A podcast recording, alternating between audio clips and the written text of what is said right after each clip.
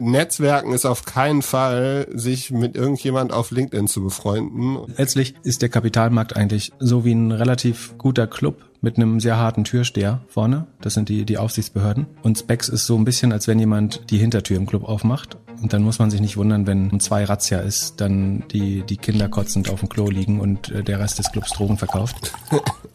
Willkommen zum Doppelgänger Tech Talk Podcast. Hey Pip, wie war deine Woche so? Meine Woche war äh, nett. Kann ich klagen, wie der Deutsche sagt. Und selbst? Ganz schön viele Rapid Holes, in denen ich in den letzten zwei, drei Tagen war. Wie war, sah es bei dir aus? Auch. Hab äh, viele spannende Sachen äh, bei, bei Recherchen entdeckt. Äh, teilweise für den äh, anderen Aktienpodcast, für ohne Aktienbeschwer, teilweise für uns reden wir gleich äh, noch drüber. Und um mal mit einer einfachen Frage anzufangen, was würdest du machen, wenn du die Finanzen in so einer kleinen Kommune managen würdest? Ich, ich ahne, wohin deine äh, Überraschungsfrage führt. Es geht um Monheim am Rhein, richtig? Äh, möglich. Also stell dir vor, du hast so 20, 30 Millionen im Quartal Steuergelder, die du irgendwo hinparken musst. Ich würde die bei einer einzelnen Bank äh, platzieren, wo Softbank der größte Anteilseigner okay. ist. Okay, man hört ein bisschen Ironie raus. Du, du meinst die Geschichte, oder? Von der Green, ja. Also es gibt ja diese Greensill Bank, äh, die pleite gegangen ist. Und das ist eins der Themen, die bei mir zum Beispiel, äh, lustig, dass du das als ähm, Überraschungsfrage vorbereitet hast, das ist bei mir so und, äh, ähm, unten durchgefallen, weil es zu lang, zu kompliziert wäre. Aber wir, ich würde sagen, wir verlinken man, also entweder machen wir das nächstes Mal nochmal, heute schaffen wir das wahrscheinlich nicht, oder wir verlinken mal einen Artikel, der heißt Greensill, Softbank and Cooking the Books. Ja, wir verlinken Cooking das in den, in den Show Notes. Das, das reicht. Das heißt so viel wie die Bücher frisieren auf genau, Deutsch. Weil ich glaube, nächste Woche gibt's schon wieder so viele andere Themen, da haben wir dafür keine Zeit. Genau. Der spannende Fakt ist aber, dass das äh, auch wieder Softbank da drin äh, mitgegangen hat. Und äh, dass die Gemeinde Monheim am Rhein, ich glaube 38 Millionen dort verloren ja, hat. Ja, es sind ein paar Kommunen, die da Geld verloren haben. Und hauptsächlich, weil sich wohl die Rechtsform oder das Gesetz geändert hat, dass die seit 2017, 2016 nicht mehr abgesichert sind. Also als Privatbürger hat Generell man ja Kommunen? irgendwie 100.000 ja, Euro 100 Absicherung und als Kommune oder Stadt und so halt nicht mehr. Das ist vielleicht ein Tipp, den wir mal relativ schadlos geben können. Dass wenn man also hohe Cash-Bestände hat, dann sollte man die nicht immer bei einer einzelnen Bank. Also je nachdem, wie sehr man der Bank und dem Bankensystem vertraut, aber es, man kann, wenn man eine halbe Million hat, kann man das auf fünf Banken aufteilen und dann sind alle vom sogenannten Einlagensicherungsfonds äh, versichert und geschützt. Während wenn eine Bank pleite geht und du hast eine halbe Million da, bekommst du nur 100.000 zurück. So, zweite Frage. Hast du schon mal überlegt, Tagebuch zu führen? Boah, vielleicht das letzte Mal, als ich in der Pubertät war oder so. Ich, ich glaube nicht. Ich bin, äh, hm. ich, ähm, ja doch. Also ich ärgere mich oft, wenn man so mit alten Freunden zusammensitzt, wie, wie viele schöne Momente man vergisst. Und äh, dann ich auch ein ganz tolles Gefühl, wenn, wenn man wieder daran erinnert wird und sie zurückkommen ins Gedächtnis. Aber äh, da überlege ich dann tatsächlich. Ich habe früher im Studium wollte ich immer mal eine, eine Kamera, sowas wie Google Glass entwickeln, was man auf Abende, die lustig werden könnten, mitnimmt und dann den Abend so mitfilmt. Und wenn man dann am nächsten Morgen mit Filmriss aufwacht, kann man sich das nochmal anschauen. So eine Art digitales Also Tagebuch. du hast damals schon ja, zu viel getrunken. Das würde ich so nicht äh, bestätigen. Nein, aber, aber es gibt, also man, wie gesagt, man vergisst ja so oder so äh, Dinge. Und aber das ist ja natürlich aus Überwachungssicht ganz äh, Apple will jetzt eine Brille bauen, ne? Mit äh, so äh, Augmented Reality und später als Kontaktlinse in nur wenigen Jahren schon. Ja, ich habe die Tage ein Video gesehen, dass Facebook vor Jahren schon eine Kollaboration mit Ray-Ban oder so announced hat, dass sie da eine Brille ja, machen wollen. Facebook war auf jeden Fall die Firma, der ich gern, äh, die ich gern ein bisschen mehr an meinem Leben teilhaben ließe. Ähm, aber woher kam die Frage Tagebuch? Ja, einfach äh, ich du willst ja immer du, du, willst ja immer lernen und ich glaube, dass so Tagebuch, wenn man sich selbst verbessern möchte und selbst reflektieren möchte, dass das wahrscheinlich einer der besten Wege dafür ist. Ich will mich da nicht verbessern, ich will nur lernen. Ich bin zufrieden, ich ruhe in mhm. mir. Ist klar. Was stand in deinem Tagebuch letzte Woche? Äh, Podcast aufnehmen am Sonntag. Pip überzeugen, dass ein paar Themen nicht auf die Liste kommen sollten. Und Pip fragen, was äh, Biden jetzt macht. Ähm, Biden scheint ein tatsächlich fähiges Kabinett äh, zusammenzustellen oder einen Beraterstab. Ähm, und also ich, ich glaube, weiß nicht mehr, wo es getitelt wurde, entweder äh, Washington Post oder New York Times, also dass er die Mutter aller Antitrust-Cabinets baut. Und zwar hat er Tim Wu zum Berater berufen, Professor Tim Wu, äh, Tim WU. Der, den hatten wir mal erwähnt in der Weihnachtsfolge, als es um Bücherempfehlungen gibt. Und da hatte ich eins seiner Bücher empfohlen, das heißt The Master Switch. Ähm, und danach hat er noch geschrieben uh, The, The Attention Merchants und The Curse of Bigness, Antitrust in the New Gilded Age. Die ich, das letzte habe ich noch nicht gelesen. Ansonsten würde ich die Bücher alle eigentlich hands down empfehlen. Ist ein nicht, nicht, äh, kann man auch schon ein bisschen tech-kritisch, äh, auf jeden Fall Antitrust-Befürworter, der viele Gefahren, gerade wenn Medien und Attention-Firmen Monopole haben, äh, der das sehr kritisch sieht. Wenn man die Bücher liest, versteht man das eigentlich äh, sehr gut. Kann ich sehr, sehr empfehlen. Hast du eins davon gelesen übrigens? Nein, ich, ich wollte dich gerade fragen, wenn ich jetzt The Master Switch nicht lesen möchte, kannst du mir das in drei Sätzen sagen, was ich mir merken sollte? Hm, ich finde find diese, dieses Abstract äh, überhaupt nicht gut, dass man Dinge so zusammenfasst. Eigentlich finde ich äh, ich hatte damals, glaube ich, eine Anekdote erzählt, die ich spannend fand, aber ähm, ich glaube, man muss das ganz lesen, um das zu verstehen. Alright, dann freue ich mich auf eine E-Mail von einem Hörer oder einer Hörerin, die uns kurz erklärt, was da drin steht. Aber so als Teaser ein spannender Aspekt ist zum Beispiel, warum Regierungen oft geneigt sind, gerade in der Medienbranche Monopole laufen zu lassen oder sogar zu fördern. Ähm, dafür gibt's teilweise gute Gründe. Und die erklärt er in dem Buch. Okay, und die und erklärt viele andere Schlauser. Und die Tech-Firmen haben jetzt Sorge, dass sie zerschlagen werden? Na, ich würde, ja, das ist die Frage. Also es heißt jetzt nicht, dass ab morgen äh, das große Break-up losgeht. Also die der die andere wichtige Personalie ist, dass äh, Lina Kahn zum FTC-Commissioner berufen wird wahrscheinlich. Die wiederum auch eine Antitrust-Expertin ist, hat lange Zeit beim Open Market Institute gearbeitet, wo sie dann rausgeschmissen wurde, weil Google einer der Gründer des Open Market Institute war. Das heißt, sie muss dann ein neues Think Tank ähm, eröffnen oder es wurde so ausgesponnen, das New America hieß. Ähm, die hat ein relativ bedeutendes Werk geschrieben, das äh, The Amazon Antitrust Paradox heißt, wo sie darauf hinweist, dass eventuell, also das herkömmliche Antitrust Framework in USA geht auf den Sherman Act von 1890 zurück, der eigentlich mehr oder weniger sagt, dass wir so, sozusagen Antitrust muss deswegen getan werden, weil Mono, wenn, wenn und weil Monopole ähm, so Price Gorging machen, also die Preise zu sehr erhöhen für Consumer und solange Consumer aber nicht, solange denen nicht geschadet wird, müssen wir auch nicht so sehr auf Antitrust schauen, mehr oder weniger. Es wird am Ende immer an Preis und Supply oder Output der Wirtschaft festgemacht. Also sozusagen, solange so viel wie möglich verkauft wird zu guten Preisen, ist es im Sinne des Kon der Konsumentenrente oder des Consumer Welfare. Und solange müssen wir auch nichts daran ändern. Ähm, und das ist bei den Tech-Konzernen natürlich kompliziert, weil die, der Preis oft null ist oder eben im Fall von Amazon relativ günstig oder sogar günstiger als zuvor. Und mit welchem Toolset, mit welchem Besteck willst du dann rangehen auf eine Antitrust-Seite an diese Konzerne, wenn die, wenn die Dienstleistungen nichts kosten? Ähm, und wenn auch alle Marktteilnehmer ausreichend versorgt werden, sei es mit Informationen bei Google oder mit Waren äh, bei Amazon. Die hat dann quasi angefangen zu sagen, dass man da auch darauf schauen sollte, ob diese Firmen nicht dann trotzdem Innovation zum Beispiel äh, behindern in der Größe und dass das nicht auch von der zukünftigen Konsumentenrente oder ähm, Wohlfahrt der, der Gesellschaft abgeht, wenn dadurch keine Innovationen mehr entstehen, wenn, wenn die Plattform, also oder wenn sie sogenanntes Predatory, Predatory Pricing machen, also zu günstig produzieren, um noch mehr Netzwerkeffekte zu haben, noch größere Plattformen zu bauen, auf denen dann andere ähm, wieder benachteiligt werden eventuell und diese ganzen nachlaufenden Effekte damit reinzuholen. Aber das sozusagen ist ein bedeutendes Werk äh, für, für Antitrust aber letztendlich entschieden wird schon noch sehr stark. Also es ist sehr schwer, die Tech-Konzerne anzugehen, weil es eben am Ende ist die Verteidigung immer, Leute haben Zugang zu mehr Informationen, zu mehr Waren, zu besseren Preisen als je zuvor. Wo ist das Problem? Und das, deswegen dauert es, oder deswegen war es auch so schwer und deswegen sind die USA auch nicht die ersten. Aber wir sehen ja jetzt überall auf der Welt so, dass es, ich glaube, also ich glaube, die, die drei großen Probleme von, von GAFA sind gerade Privacy, Payment und äh, Political Communication oder Public Affairs, PPP. Was man schon sieht, ist, dass ja die Stimmung jetzt endlich mal gekippt ist. Und in Australien hast du so ein bisschen Präsenz. Warum haben die sich da so brutal angestellt in Australien? Oder warum wurde da relativ hart gekämpft, denkst du?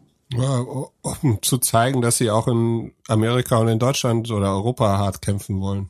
Genau, ist der, der gleiche Grund, warum äh, 50.000 US-Soldaten in Vietnam sterben müssen, nämlich weil die Angst vor einer Domino-Theorie haben, nämlich dass in der, in der ganzen Welt jetzt man denkt, das ist ein gutes Beispiel, wie man doch an Tech-Konzerne rankommt, äh, wie man die Gewinne fairer aufteilt und so weiter.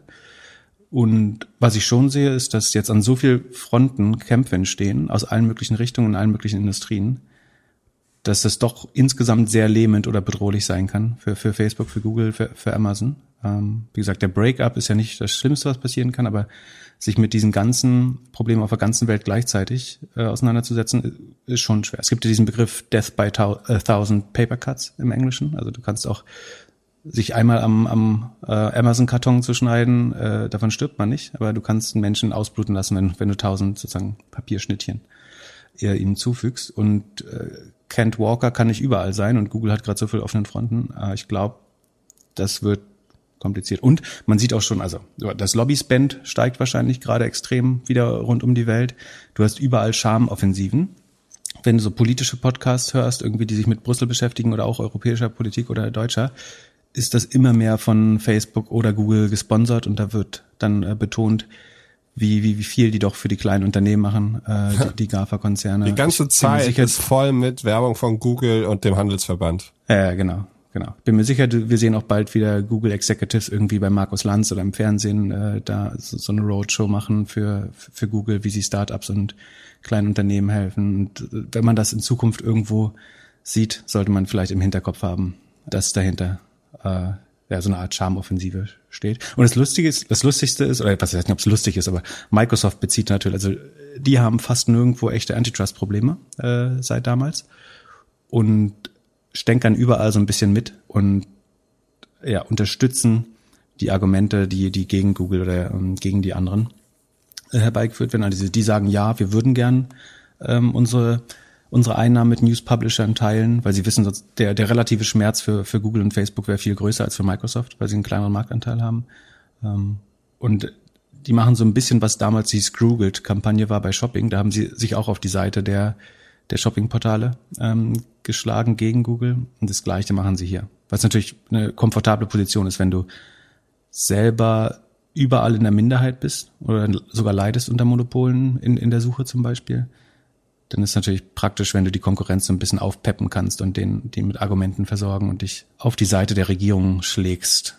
Ähm, und da, da wird auch gerade ein relativ offener Kampf ausgetragen. Also im letzten Google Policy Blogpost, äh, den Kent Walker, das ist der Public, wer ist das Public Affairs Chef von Google, geschrieben hat, ähm, nimmt er Bezug auf ähm, Microsofts Taktik da. So, das war schon genug Antitrust. Ja, eine Frage dazu hätte ich oh, noch. Ja, Neben den drei Ps würden steigende Zinsen nicht auch ein Problem sein? Also was passiert denn jetzt, wenn die Aktie sich auf einmal nochmal nach Süden bewegt, von Google, von Facebook, bekommen die dann Probleme, um diesen ganzen Policy-Kampf zu kämpfen? Nee, die sitzen auf so viel Geld. Die, also die würden wahrscheinlich, also die könnten dann gut Rückkäufe machen, um den Kurs zu stützen. Also kaufen günstiger wieder Aktien äh, von ihrer eigenen Firma, werden so wahrscheinlich steuerlich günstig ihre viel zu großen Cash-Reserven, die irgendwo auf irgendwelchen Inseln schlummern, äh, los die, die trifft das am wenigsten. Es wäre viel, viel schwerer für, für kleine Konkurrenten, die dann kein VC-Funding eventuell mehr kommen, bekommen oder die äh, schwerer, es, schwerer haben, an die Börse zu gehen. Ähm, das schadet denen am allerwenigsten, wenn jetzt die, die Börsenkurse crashen. Die sitzen auf so viel Cash. Wir haben zwei Hörer, Markus und Jörn, die haben sich beide beschwert, dass du so viel rumklickst. Ich muss sagen, ja, die ersten zehn Minuten, ich, du klickst jetzt ein bisschen weniger. Ja, ähm, ich suche ähm, Empfehlungen für eine Maus, die haptisch noch diesen Klick hat, also wo ich spüre, dass ich geklickt habe, aber der nach außen. Aber ich muss noch mal sagen, Alex Graf äh, bei Kassenzone ist dessen Maus ist noch viel lauter. eine Ausrede wieder. Es geht um dich. Du musst dich verbessern. Ja, ich, also ich, ich muss meine Stressbälle suchen, dann äh, ich muss meine Hände beschäftigen, dann klicke ich weniger und nur noch bei bei echten Bedarf. Ja. Ich entschuldige mich für das Klicken. Ich versuche es zu minimieren. Manchmal ist es nötig, um eine Information, also wir kriegen das ja meistens äh, mit, mit wenig Notizen hin, aber wenn, wenn wir über Zahlen reden, gebe ich mir Mühe, nichts komplett Falsches zu sagen und dann muss ich ab und zu schauen. Ja, und dann, sie wollten natürlich wissen, auf was du so rumklickst. Also wo du dir deine Informationen herholst, was du dir anschaust, wo du schnell die Rule of 40 herausfindest und so weiter. Was sind deine Secret Tabs? Ja, so Secrets hier nicht. Äh, wir haben es ja schon ab und an angedeutet. Also Wenn man kein bezahltes Angebot nutzen möchte, dann ist Yahoo Finance, glaube ich, das einigermaßen zuverlässigste, ähm, die ein, einigermaßen zuverlässigste Website, um schnell Ergebnisse, Price Earnings Multiples, Marktkapitalisierung und sowas abzufragen. Man kann das auch bei Google Finance machen oder bei anderen. Äh, Yahoo Finance ist aber, glaube ich, die beste Datenbasis im Moment.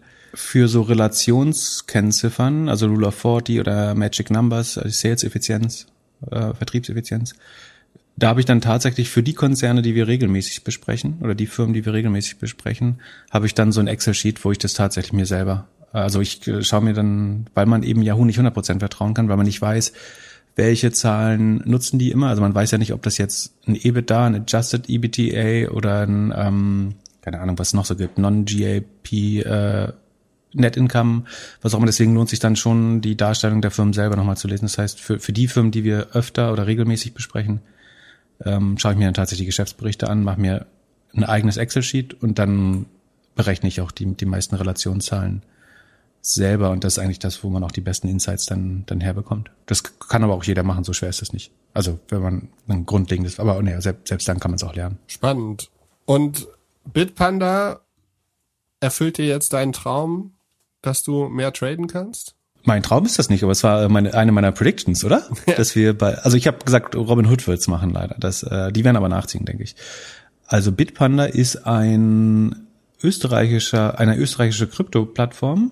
Die wollen eventuell ab 13. April Neo-Broker werden und unter anderem wollen sie A, Fractional Shares anbieten, also dass man Stücke von Aktien kaufen kann. Also du hast nicht die 3000 Dollar parat, um eine ganze Amazon zu kaufen, sondern möchtest nur für 5 Dollar ein, oh Gott, Tausendstel, 1,4 Promillstel kaufen. Und sie wollen 24-7 Trading ermöglichen. Sie sagen selbst, es findet kein Handel mit Aktien statt, aber es soll den Kunden ermöglicht werden, ab April in Aktien und ETFs schon mit geringen Beträgen zu investieren.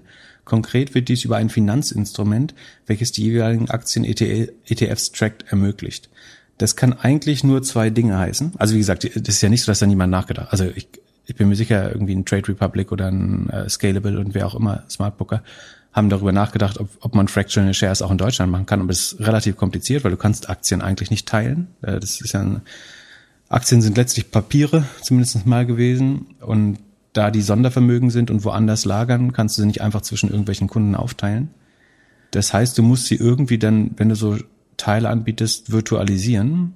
Und das geht eigentlich nur, nach meiner Kenntnis, über CFDs, also Contracts for Difference, die bewegen sich ähnlich wie Aktien. Oder was sie auch machen könnten, wären so eine Art Mini-Zertifikate. Also dass sie sagen, wir bauen ein Zertifikat, was halt nur drei Euro kostet. Und das ist, das bildet ein Tausendstel einer Amazon-Aktie ab. Und das machen sie für die größten 400 Aktien oder so. Dann kriegen sie wahrscheinlich noch eine Zertifikatgebühr dafür. Das äh, ist ganz spannend. Plus sie profitieren weiterhin von, von dem Spread aus Bid- und Ask-Preis, also der, äh, das, was, womit die Market Maker auch Geld verdienen. Die Gefahr ist, sie haben dann selber Exposure. Also wenn sie für den Kunden diese Instrumente halten, gerade wenn es über Nacht passiert, der Markt sich verändert, dann sind sie selber dem Risiko ausgesetzt. Wobei sich das bei sehr großen Zahlen natürlich auch ähm, einigermaßen in, in, in, in, im Rahmen halt, hält. Plus, du kannst halt einfach sagen, für das Risiko lasse ich mir einen höheren Spread bezahlen. Also sobald die Börse zumacht, steigt der Spread von einem Cent auf vier Cent bei den Aktien, weil ich das Risiko über Nacht versichern muss damit. Das ist auf jeden Fall profitabel, äh, ist ein bisschen riskant, aber das Risiko lässt man sich dann fürstlich bezahlen. Also ist alles gemutmaßt. Also ich versuche nur gerade nachzuvollziehen, wie man das machen könnte. Ich sage nicht, dass ich so machen werde. Vielleicht finden sie auch einen anderen, besseren Weg. Ähm, bei CFD ist spannend oder bei den beiden Sachen. Ja, auch beim Zertifikat hast du ja eigentlich eine Partei sozusagen, die den Trade verkauft. Du kannst wenn du den Kunden als besonders schlimmen Zocker oder schlechten Anleger identifizierst, könntest du theoretisch freiwillig die Gegenseite des Trades nehmen. Also ich weiß nicht, ob das in Deutschland möglich wäre. Ich glaube sogar nicht. Ich glaube, du darfst nicht in Deutschland beides tun. Aber ansonsten ist bei den CFD-Plattformen das Spannendste, wenn, wenn du dich jetzt da anmeldest und du siehst besonders unerfahren aus, weil die erste Aktie, nach der du googelst, GameStop ist oder so. Und historisch hat mein Machine Learning ähm, Mechanismus gelernt, dass die, die so anfangen zu traden, oft 100% des Gelds verlieren, dann spiele ich eigentlich eine Simulation des Marktes für dich ab. Das heißt, ich nehme dein Geld, lass dich setzen, schmeiß dich dann raus, so, oder so, sobald du rausgeflogen bist äh, durch dass irgendein Stop-Loss-Limit greift oder die Liquidation deines Margin-Trades, sage ich dir halt, okay, du hast jetzt dein Geld verloren. Und tatsächlich habe ich das aber nie an der Börse umgesetzt. Das heißt, ich habe den Spread bekommen und ich habe noch die gegen die dir dir ich habe selber dir die Versicherung verkauft oder das Geschäft. Und weil ich mir relativ sicher war, dass du nicht kein guter Trader bist, behalte ich 100 Prozent äh, der Marge. Für mich hört sich das und so ein bisschen 85. so an wie so ein Datingportal, bei dem dann der Geschäftsführer irgendwann ins Gefängnis muss, weil sie die ganze Zeit Fake-Nachrichten geschrieben haben. Wie schaffst du es, jedes Thema wieder auf Dating äh, zu bringen? Das hatten wir vor zwei Folgen schon mal, äh, das Problem. Ist eher wie ein, wie, ein, ja, wie ein Casino, wo du Bank bist und noch äh, alle anderen Parteien am Tisch. Aber auch das nicht die Unterstellung, dass sie das machen. Das ist nur ein generelles Problem bei einzelnen CFD-Playern, äh, dass du mit den da Daten, die über den Kunden hast, und wir wissen ja 85 oder 80 bis 90 Prozent, je nach Plattform, der Trader verlieren ihr Geld bei der Plattform. Und mit dem Wissen ist es eigentlich immer attraktiv, die andere Seite zu nehmen, äh, der Trades. Weil es nur eine Frage der Zeit ist, bis du das Geld zu 100 Prozent bekommst. Entsprechend hoch sind die Provisionen, wenn man solche Plattformen äh, bewirbt. Deswegen machen wir das nicht. Meine Frage wäre noch, ob die äh, IG Group äh, da wahrscheinlich im Hintergrund mitarbeitet. Könnte sein, dass, dass sie das dort beziehen und über Nacht dort die, die, die Trades machen.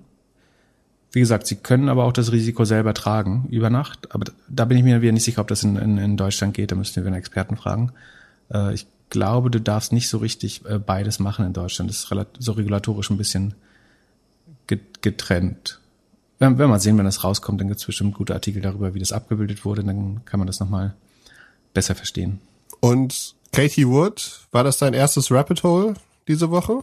Mit der habe ich mich diese Woche nicht so viel beschäftigt, aber äh, Katie Wood ist die Star-Investorin der wie USA. Wie wird man Star-Investorin? In dem Fall, indem man eine, ich würde es Mega-Momentum-Strategie verfolgt. Das heißt, äh, Momentum.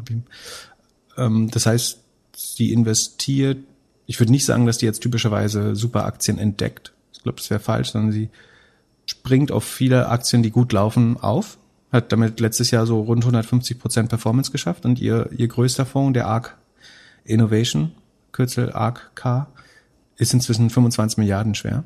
Unter anderem dank Tesla, äh, weil sie da einen riesen Return hatte. Also hat also viele Aktien, die wir auch gesprochen, besprochen haben. Da ist auch ein Square oder ein SEA Limited drin, irgendwie PayPal, durchaus solide Aktien. Ähm, aber sie setzt halt brutal auf, auf Growth, auf das, was gut läuft. Und es entwickelt sich so ein bisschen so eine self-fulfilling prophecy, nämlich, dass wann immer sie, also es, das sieht man allein, also den, den Kult um die Person sieht man allein daran, wie viele Webseiten es gibt, die nichts anderes machen, als ihre Performance und ihre Aktionen zu tracken. Es gibt so Twitter-Accounts, die jeden Handschlag von, von ihr überprüfen. Es gibt Portfolio-Tracker, die schauen, was kauft, verkauft ARC gerade oder wie viel Geld fließt gerade in den Fonds. Genau. Wie kam ich drauf? Ich habe dich gefragt, warum die so gehypt ist. Genau, so die self-fulfilling prophecy. Also es ist dann so, die investiert halt in Sachen und die steigen, ich will nicht sagen, die steigen automatisch, aber es gibt dann eine, sofort eine Übernachfrage oder die werden sehr sehr kurzfristig dann über, überkauft von von Anlegern und dadurch ja, entwickelt sich fast so eine Art Schwungrad, das die Performance, glaube ich, weiter treibt. Und gefährlich ist das dann vor allem, die ist in ein paar Aktien drin, wo, wo ARC schon irgendwie zwischen 10 und 20 Prozent des, des Streubesitzes gehört. Und dann ist es natürlich gefährlich, weil dann auch, also sagen wir, es fließt ja jeden Tag neues Geld in diese Fonds rein. Außer jetzt die letzten Wochen, da ist auch mal was abgeflossen, aber sofern Neues reinfließt, kauft sie natürlich immer wieder Anteile von diesen gleichen Unternehmen nach. Und damit treibt sie für die Kunden der Vergangenheit ja auch deren Performance und Preise weiter. Ähm, das heißt, es funktioniert super, solange alles hochgeht. Du kaufst immer mehr an einem relativ engen Markt. Also nicht alle Aktien sind eng. Also eng heißt, es werden wenig Aktien jeden Tag getradet und ihr gehört schon großer Anteil. Und je mehr sie kauft, desto weiter steigt dann der Kurs.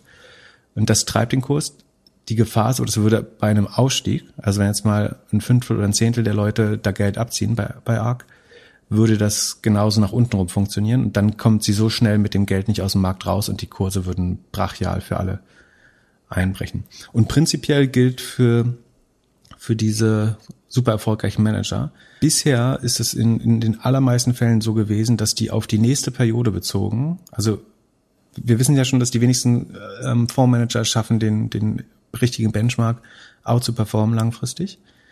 Und selbst wenn sie es mal auf zehn Jahressicht schaffen, wie sie das jetzt sehr klar tut, dann ist es fast immer der Fall, dass es danach, dass sie danach besonders schlecht performen. Einfach weil sozusagen die Highflyer, die am meisten hochgeschwommen sind mit denen, natürlich dann auch die, in einem eventuell Platzen der Blase oder einem zyklischen Wandel dann die Aktien sind, die am meisten verlieren. Und die Fondsmanager können sich nicht so einfach versichern, die können nicht einfach irgendwie Shorts kaufen, die können ein bisschen Aktien verleihen, aber das heißt, die sind dann fast immer vom Abschwung genauso betroffen. Und das kann, wurden ja auch so nach anderen äh, irgendwie sehr prominenten Fondsmanagern aus, aus Deutschland gefragt, die, die teilweise sehr, sehr gute Arbeit machen, glaube ich, äh, teilweise auch gut Stock -Pick, Stocks picken weltweit.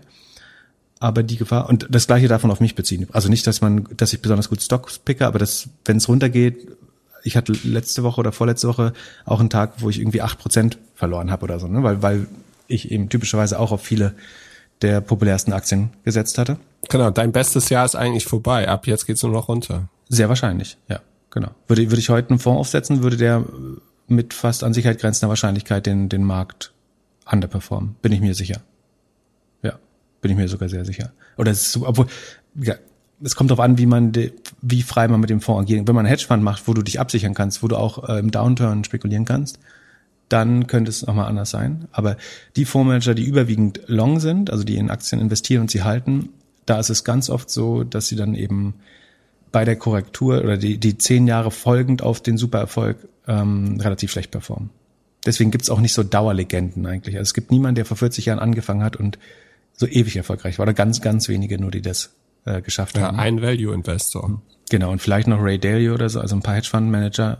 Aber wie gesagt, die können Short und Long traden. was, was ich bei den ganzen so schlimm finde, ist, dass ich das Gefühl habe, die sind alles nur noch Social Media Manager. Ja, ARC ist schon äh, relativ aktiv. Also ich, ich würde es jetzt noch nicht als Self-Promotion einordnen, aber es gibt zum Beispiel so einen so einen Fanshop, wo du dann T-Shirts und Basecaps kaufen kannst von ARC. Das ist schon, das lustigerweise, das gibt's ja auch bei Tesla und auch bei Plug Power, nee, bei Nell, bei so einer anderen Wasserstoffaktie. Also du hast schon so eine Vermischung von Popkultur und Finanzmärkten äh, teilweise. Ähm, weiß nicht, ob das jetzt schlecht ist, aber das gehört ja dazu. Am Ende ist äh, Kapitalmarkt auch Mark Marketing so ein bisschen. Ähm, so, so würde ich das einordnen. Ark kommt übrigens von Ark of the Covenant. Das ist äh, die, die ist eine sehr gläubige Christin äh, und und geschieden mit drei Kindern. Ähm, und Ark of the Covenant ist der, die Bundeslade, also wo sich die zwei Tafeln von Moses angeblich drin befinden, wo man sich auch noch nicht sicher ist, ob die irgendwo in Äthiopien, Ägypten, irgendwo in der Wüste liegt, aber ist, glaube ich, verschollen. Ja. Und wie viele Leute arbeiten in so einem Laden? Bei ja. Ark? Also äh, ich glaube, die haben so fünf, sechs Fonds. Äh, also sie haben so irgendwie Mobilitätsfokus, den Innovation ist der breiteste, ArcQ gibt's, ArcX kommt jetzt. Ich würde schätzen, dass du pro Fonds so 20, 30 Leute brauchst. Siehst du das? Weißt du das? Ja, ich habe so ein bisschen reingeguckt, wer da ist. Also so ein, zwei Videos habe ich mir auf der Webseite angeschaut und das war jetzt, also ich hatte so ein bisschen das Gefühl, die machen eigentlich nicht viel mehr als wir auf so, für so eine Podcast-Vorbereitung. Also ein bisschen mehr Social Media. Ja, ich glaube schon, dass du, also du musst, du hast ja eine gewisse Verantwortung gegenüber deinen Investoren. Also du musst dann schon noch tiefer, als ich das Gefühl habe, viele andere Leute es machen, äh, in, in die Aktien reinschauen, du triffst, also in dem Fall so, so, so hohe Anteile, wie sie an einzelnen Firmen hält, triffst du tatsächlich auch dann die, die Vorstände und lässt dir das sozusagen intern nochmal präsentieren. Das ist schon auch arbeitsintensiv. Aber gemessen an dem Volumen von 25 äh, Milliarden nur in dem größten äh, Fonds sind es halt verschwindend kleine Kosten. Und du kriegst ja so, ach so, das sind ETFs und keine Fonds. Ich sage die ganze Zeit Fondsmanager, das muss man vielleicht noch sagen. Die sind strukturiert als ja so eine Mischung zwischen Fonds und ETF. Also sie sind börsenhandelbar, machen aber aktives Stockpicking. Ähm, trotzdem bei der Summe bleibt durch die durch die Managementgebühr da einiges hängen. Ja, Wahnsinn. Und sie ist auch in Roblox jetzt irgendwie voll eingestiegen, richtig? Da sprechen wir gleich nochmal drüber. Ah ja, genau. Da, ja. Aber ist eins ihrer Investments. Ist auch ganz, ganz long Tesla. Sie hat den Dip gekauft, als die Aktien neulich mal 20 Prozent runter waren. Also gerade die, wo sie drin waren, hat sie sehr mutig nachgekauft was zumindest ein Status jetzt noch ganz gut aussieht. Und macht sie auch irgendwas mit Flying Taxis? Äh, ja, man, man munkelt. Ta tatsächlich haben sich die meisten, ähm, wir reden bestimmt gleich mal über Aviation, aber die, die meisten Specs haben sich bewegt, nachdem angekündigt wurde, dass der Arc X, das ist der oh, ich glaube Urban Mobility oder so heißt der, wird der überschrieben? Oder nee, Space Exploration oder. Also der hat so ein Schema, was im weitesten Sinne auf Flugtaxis inkludieren könnte. Und allein die Ankündigung, dass sie so einen Fonds macht, hat dann wieder alle äh, so E-Flugzeugaktien getrieben. Also soweit ist sozusagen so mächtig ist ihr Wort dann schon oder äh, die Produktpipeline von ARC, dass das ganze Industrien bewegt, wenn sie sagt, wir setzen einen Fonds auf mit dem Thema so und so. Und prinzipiell sagen sie, sagt, eins, was sie immer sagt, ist, dass ihr Hauptkriterium ist die TAM, also der Total Addressable Market. Das heißt, ich will nicht sagen, dass sie kein, ansonsten keine fundamentale Analyse machen, das machen sie bestimmt trotzdem, aber sie gehen sehr danach, wie groß ist der Gesamtmarkt, den diese Firma eines Tages äh, bedienen kann oder bemarken kann, wie heißt das? Ja, beackern kann. Ähm, und das ist dann das große Kriterium, mit dem man fast jede Wette, äh, auch eben Tesla auf dem heutigen Kurs noch nachzukaufen, dann begründen kann. Ja, Wahnsinn. Und wenn die so eine Brand hat und die Aktien, also wahrscheinlich kriegt die die Anfragen von allen Flugtaxifirmen sofort rein, sobald sie das macht. Also jeder CEO will ja wahrscheinlich, dass sie zehn Prozent von der Firma kauft, damit die Aktie nach oben schnellt. Ich, ich weiß nicht, ob die Kette so funktioniert. Äh, richtig wäre es aber. Also ja, also die, die Logik ist richtig. Ich weiß nicht, ob, ich weiß gar nicht, ob man das darf, ob du als CEO auf Fonds zugehen kannst. Normalerweise, also standardmäßig ist anders, dass, glaube ich, der Fondsmanager interessiert sich für was und vereinbart dann äh, einen Termin. Ob es andersrum auch geht, weiß ich gar nicht. Ja, dann kommt die WhatsApp-Nachricht von einem Bekannten. Ich meine, ich hätte irgendwas gehört, dass viel über DMs funktioniert und dass sie auch irgendeine Reddit aktiv auf Reddit ist. Wirklich? Habe ich, hab ich irgendwo aufgeschnappt. Ja, aber apropos äh, E-Flugzeuge, das habe ich mir für Ohne Aktien wird schwer ja letzte Woche äh, mal angeschaut, äh, in dem längeren Feature. Ja, da hätte ich noch einen guten Übergang zu. Und zwar habe ich am Wochenende gelesen, dass es private Jets aktuell so viel Nachfrage haben, also gebrauchte Privatjets zu kaufen, haben so viel Nachfrage wie noch nie, werden wahrscheinlich, also beziehungsweise das letzte Mal, dass die Nachfrage so groß war, war 2008 vor dem Crash. Ja, das macht Sinn. Ja. Und ich meine, ich glaube, viele Leute wollen, also A, kannst du damit einfach freier reisen und unreglementierter wahrscheinlich und auch ein bisschen sicherer als in normalen Flugzeugen. Und äh, die, die Vermögen sind äh, auf dem absoluten Höhepunkt. Also die, die Privatjet-Nachfrage ist ja eine direkte Funktion des Gesamtvermögens der, der oberen ein, zwei Prozent. Und deswegen macht es total viel Sinn. Die haben ja am meisten Vermögen aufgebaut in, im letzten Jahr. Deswegen macht es nur Sinn, dass jetzt jeder seine eigene Gulfstream 650 haben möchte. Und Warum denn gebraucht kaufen, die Schnöse? Weiß nicht. Aber ja, weil damit du nicht so lange warten musst. Ach so, genau, du kannst, ja, das, äh, ja, sehr guter Punkt. Schlau. Ähm, Flugzeuge sind schwer sozusagen off the shelf zu kaufen. Das heißt, du musst entweder lange warten und vorbestellen oder gebrauchte kaufen. Vollkommen richtig. Ja, aber wenn jetzt jeder ein privates Flugzeug hat, brauchen wir dann noch fliegende Taxis? Ja, die, die kann man gar nicht kaufen, weil es nicht gibt. Ähm, genau, also ich habe mir das angeschaut tatsächlich. Also, also Hintergrund war, dass Lilium ja jetzt per Spec an die Börse gehen soll. Wie du prognostiziert das, hast. Ach genau, ja, das äh, hatte ich gecallt. Dann habe ich mich mal ein bisschen mehr damit beschäftigt.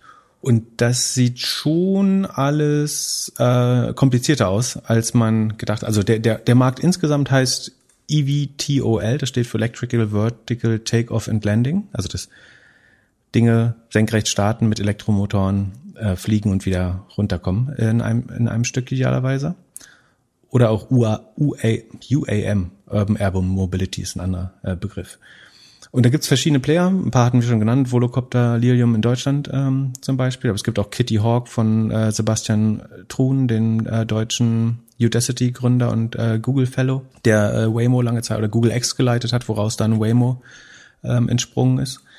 Und was die eigentlich alle machen wollen, ist einen Shuttle-Service bauen. Das heißt, die haben alle Hersteller haben eigentlich erkannt, es macht keinen Sinn, Flugzeuge zu verkaufen, sondern wir bauen das Uber der Lüfte und wir müssen jetzt nur noch das Auto erfinden, damit es auch funktioniert, beziehungsweise in dem Fall dann die die E-Flugzeuge. Und das Spannende ist natürlich, du bekommst damit eine viel höhere Bewertung auf den Umsatz. Ein Airbus äh, oder Boeing tradet so auf ein bis zweifachen des Umsatzes ein Uber natürlich äh, deut deutlich höher. Deswegen macht das auch Sinn, dass sie sagen, wir, wir bauen hier Mobilitätskonzepte und wir bauen nicht äh, irgendwelche Flughardware. Genau, in, in Lilium, also achso, ein Lilium Jet sieht folgendermaßen aus. Das sieht eigentlich aus wie ein kleines Flugzeug. mit 36 kleinen Rotoren, Elektrorotoren. Und der, der Plan ist, das Ding hebt senkrecht ab, fliegt dann bis zu 300 Kilometer geradeaus und kommt dann senkrecht wieder runter. Vorteil, du brauchst keine Infra oder wenig Infrastruktur, keine Landebahn, sondern nur so Helipods. Ist super für den regionalen Ver Verkehr. Also du kannst zum Beispiel mal schnell von Hamburg nach Sylt äh, damit. Das wäre wahrscheinlich eine sehr attraktive äh, Strecke. Oder von München in irgendein Skigebiet in die Alpen oder. Aber wie Berlin, schnell Hamburg. würdest du denn von, von dir nach Berlin zu mir nach Hamburg kommen? Na, mit 300 kmh. Also der, der, das Abheben dauert vielleicht so zwei, drei Minuten. Dann geht's relativ schnell 300 km, also sozusagen laut Präsentation geht's dann relativ äh, schnell bei 300 kmh voran. Das äh, Hamburg ist wie viel? 198 Kilometer oder was ist die Strecke? Also es passt auf jeden Fall. Bis Hamburg kommt man damit. Genau, dann bin ich in äh, weniger als einer Stunde in Hamburg. Okay. Und kannst du von deiner Dachterrasse losfliegen?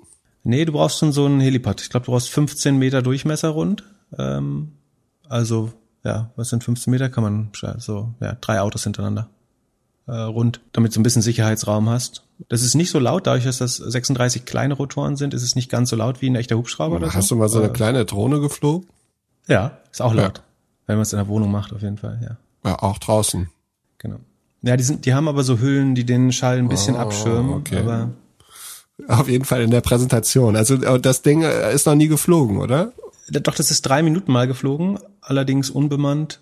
Ich meine, der Pitch ist, und das wird so teuer sein wie ein Taxi. Das, man denkt jetzt so, okay, dann fliege ich für fünf Euro nach Hamburg. So ist natürlich nicht, sondern man hat dann den Taxipreis auf einen Kilometer. Das heißt, man würde für die Strecke Hamburg-Berlin dann trotzdem 300, 400 Euro zahlen was, wenn man wenig Zeit hat, aber akzeptabel ist. Ne? ICE-Ticket kostet, glaube ich, auch 80 Euro in der ersten Klasse. Von daher, warum nicht? Und das Argument ist aber, dass die Infrastrukturkosten halt finitiver sind. Äh, Vergleich, Ver Verkehrsprojekt Deutsche Einheit, die Strecke von Berlin nach München, hat 10 Milliarden gekostet. Das sind ungefähr ähm, 16 Millionen pro Kilometer. Und die Unterhaltskosten sind nochmal 1000 Euro pro Kilometer pro Tag. Und das würde man halt komplett sparen. Und das macht dann selbst bei hohen Flugkosten pro Person das eventuell trotzdem trocken, weil der, der äh, trotzdem ganz spannend, weil der, der Unterhalt der Infrastruktur halt doch mit enormen äh, Kosten verbunden ist, die man so als, als typischer Bahnfahrer eben dann gar nicht sieht. Ja, aber du musst ja trotzdem zu irgendeinem Platz laufen, dort irgendwo hingehen, dich dort irgendwo reinsetzen, anstellen, reinstellen und für alle Beteiligten ist es doch auch wahrscheinlich nicht das komfortabelste. Also wenn ich mir überlege, wie, ja, also wie oft der Helikopter hier irgendwo rüberfliegt und wie laut das ist, ist doch eigentlich nichts anderes, nur ein bisschen leiser. Schlauer gebaut. Ja, es ist schon leiser. Und ich meine, Hamburg-Berlin ist, glaube ich, auch kein gutes Beispiel. Ich glaube, was wirklich spannend ist, so Strecken, die nur 200, 200 Kilometer Luftlinie sind, aber normalerweise vier, fünf Stunden brauchen. Wie eben Sylt oder wenn ich hier von Berlin an die Ostsee fliegen äh, wollte, dann brauche ich mit dem Auto mindestens dreieinhalb Stunden, äh, bis ich an irgendwie einem vernünftigen Strand bin. Und das könnte ich dann halt in einer Stunde schaffen. Das ist schon attraktiv, würde ich sagen, für Leute. Die, also gerade wenn wir auch weniger ans Office gebunden sind in Zukunft, glaube ich, ist schon spannend. Warum sind die jetzt äh, mit dem Spec an die Börse gegangen? Weil sie Geld brauchen? Ja, die haben äh, von Tencent noch äh, vor kurzem 200 Millionen geraced. Sie wollten angeblich 450 Millionen raisen, das hat aber nicht ganz geklappt. Ähm, so, so munkelt man. Ähm, und dann hat man einen Spec gemacht, der so ein bisschen der, der Fast Track an die, an die Börse ist. Und also ich glaube, ein klassisches IPO wäre schwer, schwer geworden, weil würdest du die Risikosektion vorlesen vom, vom IPO-Prospekt, dann würde da wahrscheinlich stehen, sozusagen, wir können nicht versprechen, dass wir irgendwann mal Regulatory Approval bekommen oder Zertifizierung. Also sie tun alles dafür. Aber es ist halt ein Riesenrisiko, ob das überhaupt ist. Wir haben noch keinen bemannten Testflug äh, geschafft. Den Übergang von dem, von dem Start in den Gleitflug, der hat, glaube ich, noch nicht einmal funktioniert. Also im Moment fliegt das wie so eine Drohne hoch seitlich wieder runter. Aber der Schub kommt immer, also geht nach unten. Dass es tatsächlich klappt, für diese 300 Kilometer zwischendurch in den Gleitflug zu kommen, der dann wenig, deutlich weniger Energie verbrauchen würde, das ist noch nicht gelungen zu beweisen bisher zumindestens. Ähm, es gab noch keinen Testflug über drei Minuten, es gab noch keinen bemannten, wie ich schon gesagt habe. Da würde drinstehen, dass der bisher präsentierte 4 plus 1 Sitzer wahrscheinlich nie gebaut werden wird. Ähm, die planen jetzt oder arbeiten jetzt schon an der, nämlich an der nächsten Version, die sieben Sitze haben soll. Und später wollen sie übrigens 16 und 50 Sitze bauen. Das alles in, äh, glaube ich, in den nächsten zehn Jahren schon. dann müsste man wahrscheinlich in das Prospekt reinschreiben, dass mit der heutigen Kapazität von Batterien es vermutlich nie möglich ist, dieses Projekt abzuschließen. Und dass eine Handvoll renommierter Wissenschaftler bezweifelt hat, dass überhaupt theoretisch möglich wäre, so zu fliegen. Also stattdessen sagt Lilium halt, wir machen Spec, da kann man Forward-Looking Statements machen, ähm, das wird schon alles, ist Milliardenmarkt groß genug. Und man denkt halt sehr First Principles. Das ist ja dieses, sozusagen dieses Alles geht Mentalität aus den USA. Man sagt einfach, man braucht so und so viel man muss so und so viel Arbeit verrichten, um dieses Flugzeug anzuheben und voranzubringen äh, im Gleitflug. Und dafür braucht man so und so viel Energiekapazität und das kann dann passen. Und was die, was die Wissenschaftler bemängeln, ist, dass aber der Wirkungsgrad dazwischen, also wie viel dieser Energie, die ich von den Batterien auf in Arbeit umsetzen kann oder in Leistung, dass der eben nicht äh, oder brutal überschätzt wird. Also ein Problem ist, dass mit den gleichen Rotoren nach oben zu schweben und sehr schnell horizontal zu fliegen, ist nicht so einfach. Es gibt, es gibt ja einen Grund, warum eine Turboprop-Maschine und ein Hubschrauber anders aussehen oder andere Rotoren äh, dran haben. Und sozusagen in, in beiden Flugvarianten, also sowohl beim Schwebeflug als auch beim Gleitflug, maximale Wirkung, Wirkungsgrad zu entfalten, ist anscheinend relativ schwer.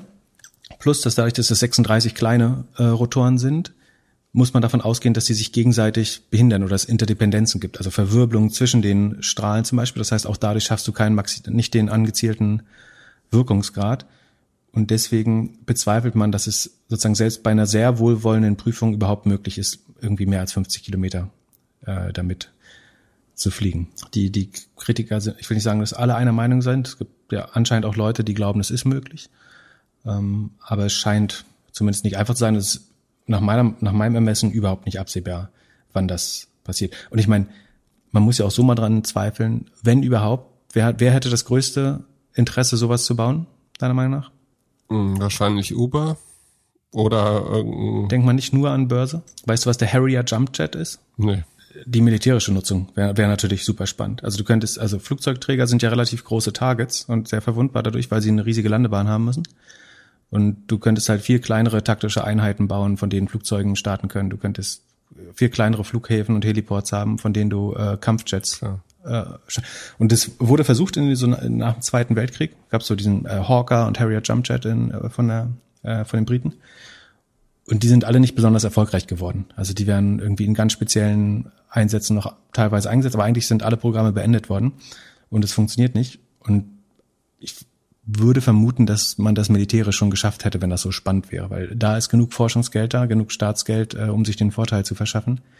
Deswegen würde ich sagen, spricht auch noch so ein bisschen dagegen. Wahnsinn. Bei, bei Lilium arbeiten schon fast 700 Leute, sehe ich gerade. Und ja. sie sind gerankt als Startup Nummer eins bei einer genau. Jobplattform. Ja. Und der CEO soll aber auch so ein bisschen der deutsche Elon Musk sein. Also Echt? gilt als sehr detailversessen, äh, um nicht Micromanagement zu sagen. So leichte, leichten Hang zum Overpromisen, sehr viel Druck. Äh, es gab so ein Interview mit Ex-Entwicklern oder Ex-Angestellten, die meinen, dass die, die Erwartungen etwas übertrieben ja, werden. Wenn man sich das Team so ähm, anguckt, sieht es auf jeden Fall so aus, dass es sehr viele Leute sind, die sehr gerne auf Bühnen sprechen. Das kann gut so, sein. Und ja, ich, ich kenne nur, also Volocopter ein bisschen und die, da, die scheinen ja die Deutschen zu sein, also die sich ein bisschen mehr mit der Technik auskennen und sehr langsam oder langsamer wachsen. Genau, um Lilium abzuschließen, äh, da ist investiert der Skype-Gründer über Atomico, äh, Niklas Sennström, hast du bestimmt schon mal gehört, ja. ähm, und äh, Frank Thelens Freigeist Capital auch und aber auch Tencent in der letzten Runde und wurden jetzt aber per Volume Spec von Cal Acquisition, das ist ein Ex-General Motors Manager, äh, an die Börse genommen. Der Spec Trade, äh, nee, sind auf dem Weg äh, dorthin, glaube ich. Genau. Volocopter, die haben immerhin äh, geschafft zu beweisen, also das ist insofern anders, dass es eher wie eine Drohne. Also muss man sich dann eher wie eine Drohne vorstellen. Das heißt, es bleibt im Schwebflug, wird dann auch nur eine kürzere Reichweite haben. Also es ist eher so ein städtisches Taxi oder vielleicht noch bis zum Flughafen außerhalb äh, der Stadt oder irgendwie von Monaco nach Nizza zum Flughafen oder so. So eine Strecken schafft man vielleicht gerade so damit. Geht also nicht in diesen Gleitflug und hat damit ein paar der Probleme nicht. Allerdings ist der, der Schwebflug halt trotzdem sehr energieraubend. Die haben es aber immerhin geschafft, schon ähm, bemannten Flug zu schaffen und sind wahrscheinlich zu realistisch. Da haben nur Daimler und die Deutsche Bahn oder die Logistiksparte Deutsche Bahn investiert. Ja, da kann doch jetzt noch was anderes rein, oder? Kann da nicht von, von ähm, was, ein, zwei Wochen eine News, dass da noch jemand rein investiert hat jetzt? Genau, da sind jetzt nochmal 200 Millionen geflossen. Okay. Und die, die haben lediglich 250 Mitarbeiter. Genau, sind aber weiter. Also der ist in Singapur äh, schon mal so von Haus bei in Marina Sands da unten äh, beim Casino ähm, so, schon so ein bisschen rumgeflogen. Ja, und ich glaube, dass die auch ja. mehr Deals mit den Städten oder mit den Ländern machen. Das ist natürlich auch so eine Sache. Du musst natürlich irgendwie mit allen Städten oder allen Partnerschaften reden. Die, meine ich, hätten noch mal irgendwas mit Dubai gemacht und genau und so weiter. Also das ist, glaube ich, auch das also Regulatory sollte man, glaube ich, nicht unterschätzen. Ja, du brauchst auf jeden Fall, ähm, ja, du musst so, so wie Fahrrad äh, Operator und so auch oder Uber brauchst du Leute, die die die Projekte irgendwie starten. Aber ich meine, da gibt es natürlich auch Städte, die das gerne gerne möchten. Irgendwie, ich glaube in Düsseldorf gibt es ein Projekt, in Florida gibt es eins äh, von verschiedenen Anbietern. Ähm, die, die haben schon Interesse, das irgendwie äh, zu schaffen und zu machen. Aber ob halt jemand delivern kann, das ist halt noch die große Frage. D ansonsten gibt es noch, ähm, wie gesagt, Kitty Hawk von ähm, Sebastian Truhn. Der ist immerhin äh, ein ja, Self-Driving-Car-Experte und äh, Machine Learning-Experte. Dem würde ich das im Zweifel noch am ehesten zutrauen. Dann gab es einen Spec mit Jobby Aviation. Den hat ähm, Re Reinvent Technology Partners äh, gekauft. Und zwar, das ist der Spec von Reed Hoffman und Zynga-Gründer Mark Pincus. Reed Hoffman ist der LinkedIn-Gründer. Äh, Mark Pincus hat Zynga, die Spieleplattform, gegründet. Die haben mit Jobby Aviation ge gemerged.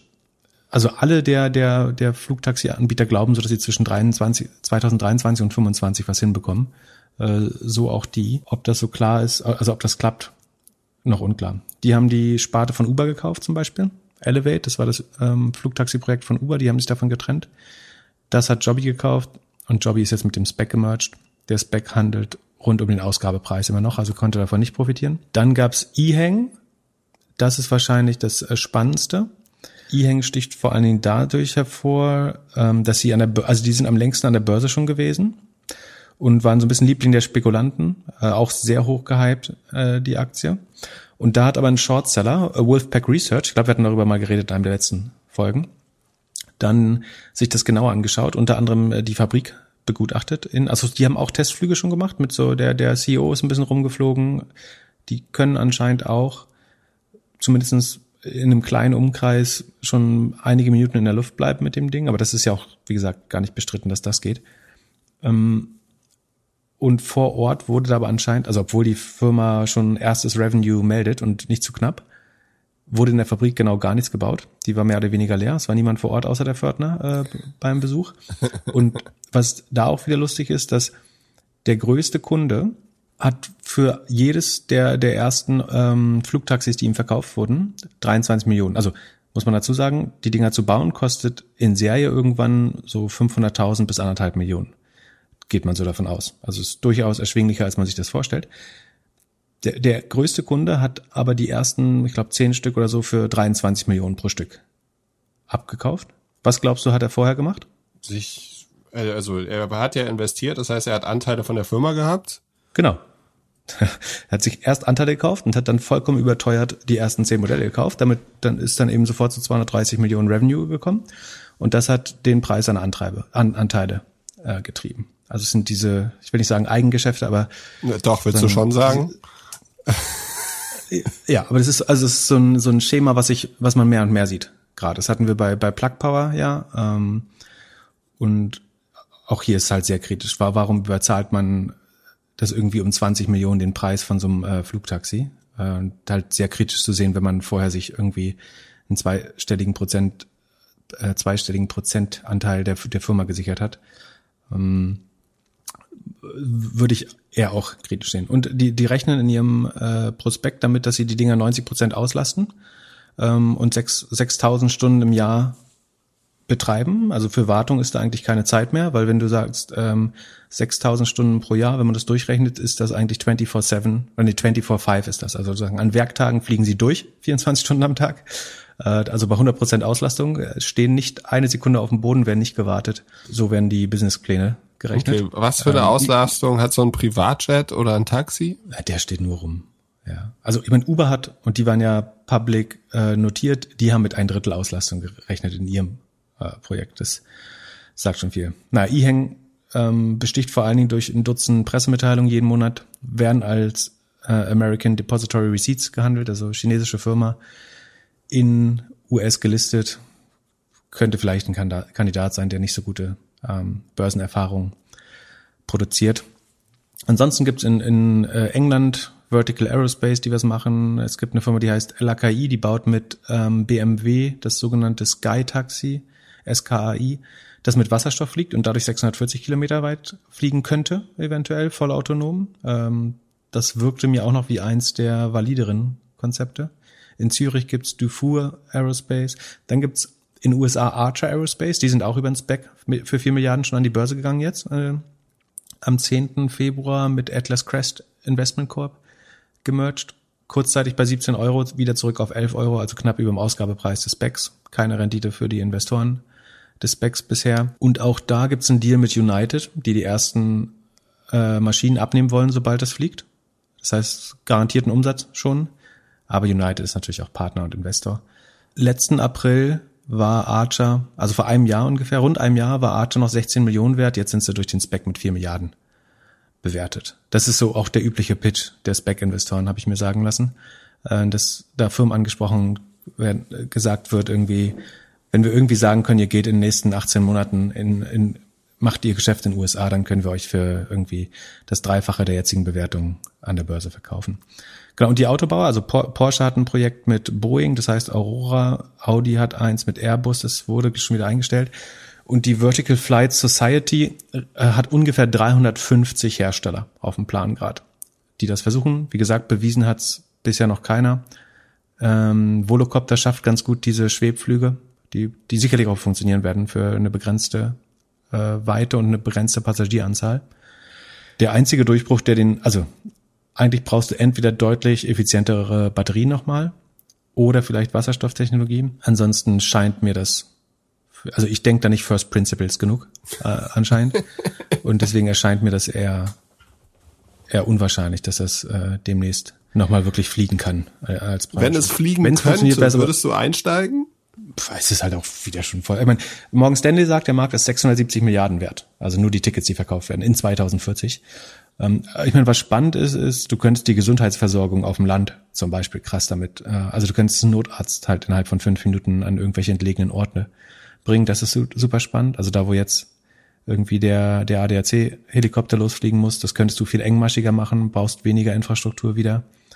Das ist schon spannend. Ähm, aber dass diese, diese, dieser Übergang in den Gleitflug und damit die volle Reisegeschwindigkeit und die, die Maximalweite äh, von 300 Kilometer in den nächsten 20 Jahren klappen wird, da bin ich relativ skeptisch, ehrlich gesagt. Aber trotzdem sollte man vielleicht weiter äh, forschen ob die jetzt alle an die Börse gehen sollten und über Specs, wo man relativ wenig äh, irgendwie Prospekthaftung hat und alles Mögliche behaupten kann, das sehe ich schon eher kompliziert. Ähm, ich war auf jeden Fall so ein bisschen ernüchtert. Also ich war tatsächlich Flugtaxi-Fan äh, lange Zeit und äh, das bisschen Recherche, was ich jetzt gemacht habe, äh, lässt bei mir eher das Gefühl zurück, dass das schon noch eine Weile dauern wird. Und ich finde es auch krass, sozusagen, was trotzdem bis, bis 23, bis Ende 21 teilweise schon versprochen wird an, äh, wir haben ganz sicher Zertifizierung, erste Flüge und in, in fünf Jahren fliegen wir mit 16 bis 50 Leuten in einem Flieger. Das sehe ich noch nicht. Was übrigens spannend, die eine Sache, die ich mich gefragt habe, warum die nicht gemacht wird, ist, die meiste Energie wird bei dem Hochfliegen, also beim Schwebeflug nach oben, um einmal auf irgendwie drei, vier Kilometer zu kommen, verbraucht. Warum baust du nicht so eine Art statischen Lift, also wie so ein, äh, wie bei den Zeppelin damals, die hatten auch so eine, so eine hohen Stäbe. Und du, was denn? Also du könntest entweder ein Katapult bauen, das ist wahrscheinlich für die Compliance der Mitreisenden äh, nicht perfekt. Also das Gefühl könnte ein bisschen komisch sein, wenn du es mit einem Katapult startest, aber das machst du ja auf dem, auf dem, also guck mal, beim Segelflug hast, wirst du mit einer Winde hochgezogen äh, auf dem Flugzeugträger hast du äh, so einen Katapultstart. Du, könntest den, du müsstest den Berliner Fernsehturm und den Hamburger Fernsehturm umbereiten, dass du dann genau. so hochfährst. O OMR. OMR macht, macht eine Flugtaxi-Station aus dem, aus dem Fernsehturm. Vielleicht haben die das schon kommen sehen und machen das deswegen. Ja. Die haben ja zehn Jahre, oder? Wie lange wird der gepachtet? Ich weiß nicht. Ähm, naja, aber ich glaube, wenn du diese, also den, die, die, die vertikale Arbeit einmal überwinden kannst durch eine mechanische Rampe, also du fährst die an so einem Stab hoch, so einem, so einem Lift, dann kannst du viel äh, Energiekapazität oder viel Batteriekapazität sparen eigentlich. Und wenn du dann relativ schnell in den Gleitflug kommst, dann kann das schon eher ja, funktionieren, glaube ich. Das Problem ist, dass das so wie, wie ein ganz normaler Helikopter, der von einem Hochhaus zum nächsten fliegt. Ja, aber nee, aber Helikopter sind ja schon deutlich lauter, deutlich schmutziger. Ähm, ja, aus. Ich glaube, ich glaube, du müsstest die, die erste, also das, was am meisten Energie braucht, das Ding in die Luft zu heben, müsstest du mechanisch überwinden. Rampe, Katapult, langer Stab, Spacelift. Und dann den Rest zu fliegen und wieder zu landen, ist, ist weniger schwer, glaube ich. Naja, wir werden es erleben wahrscheinlich. Ich, äh, also äh, um positiv zu enden, ich bin mir sicher, dass wir äh, sozusagen, sofern wir das Durchschnittsalter unserer Generation erreichen, dass wir die ersten noch sehen werden. Äh, ich glaube nur, dass es länger dauert, als man äh, meinen könnte. Was sich hier aber auch wieder relativ klar zeigt, ist halt, dass diese Specs schon sehr strategisch eingesetzt werden, um Dinge, die man über einen normalen IPO nicht verkaufen könnte. Also unterstelle ich jetzt zumindestens Oder wo es schwer wäre, unter einer anständigen Haftung äh, Dinge zu verkaufen, dass die dann so ein bisschen als Umweg genutzt werden. Es gibt jetzt übrigens, äh, mir wurde heute von, äh, von Jan ein Wall Street Journal Artikel zugeschickt, dass jetzt die Shortseller sich langsam auf die äh, Specs, über die Specs hermachen, äh, unter anderem SoFi von, von Shamat. Und ähm, ich glaube, wir nähern uns da langsam dem, also vielleicht werden nicht mehr die ganzen, die ganze Anzahl von 300, 400 Specs dieses Jahr geraced. Ich glaube schon, dass äh, Specs und, und dass auch Shortseller sich denen jetzt mehr und mehr widmen, dass das eine Gefahr ist. Letztlich ist der Kapitalmarkt eigentlich so wie ein relativ guter Club mit einem sehr harten Türsteher vorne. Das sind die, die Aufsichtsbehörden. Und Specs ist so ein bisschen, als wenn jemand die Hintertür im Club aufmacht. Und dann muss man sich nicht wundern, wenn irgendwie, wenn um zwei Razzia ist, dann die, die Kinder kotzend auf dem Klo liegen und äh, der Rest des Clubs Drogen verkauft. so, so würde ich die aktuelle Spec-Mania eigentlich. Hast du irgendeinen Spec in deinem Portfolio? Ja, doch, diesen einen Nor äh, Northern Acquisition, der ist lustigerweise auch Northern. äh, Northern Acquisition Corp, die, den Elektrobushersteller. Äh, den fand ich relativ schlüssig. Und ähm, Lemonade, sind die damals auch mit dem Spec oder war das ein Direct Listing? Die sind doch auch sehr schnell über Nacht. Ich glaub, bin mir nicht 100% sicher. Ich glaube, es war kein Spec.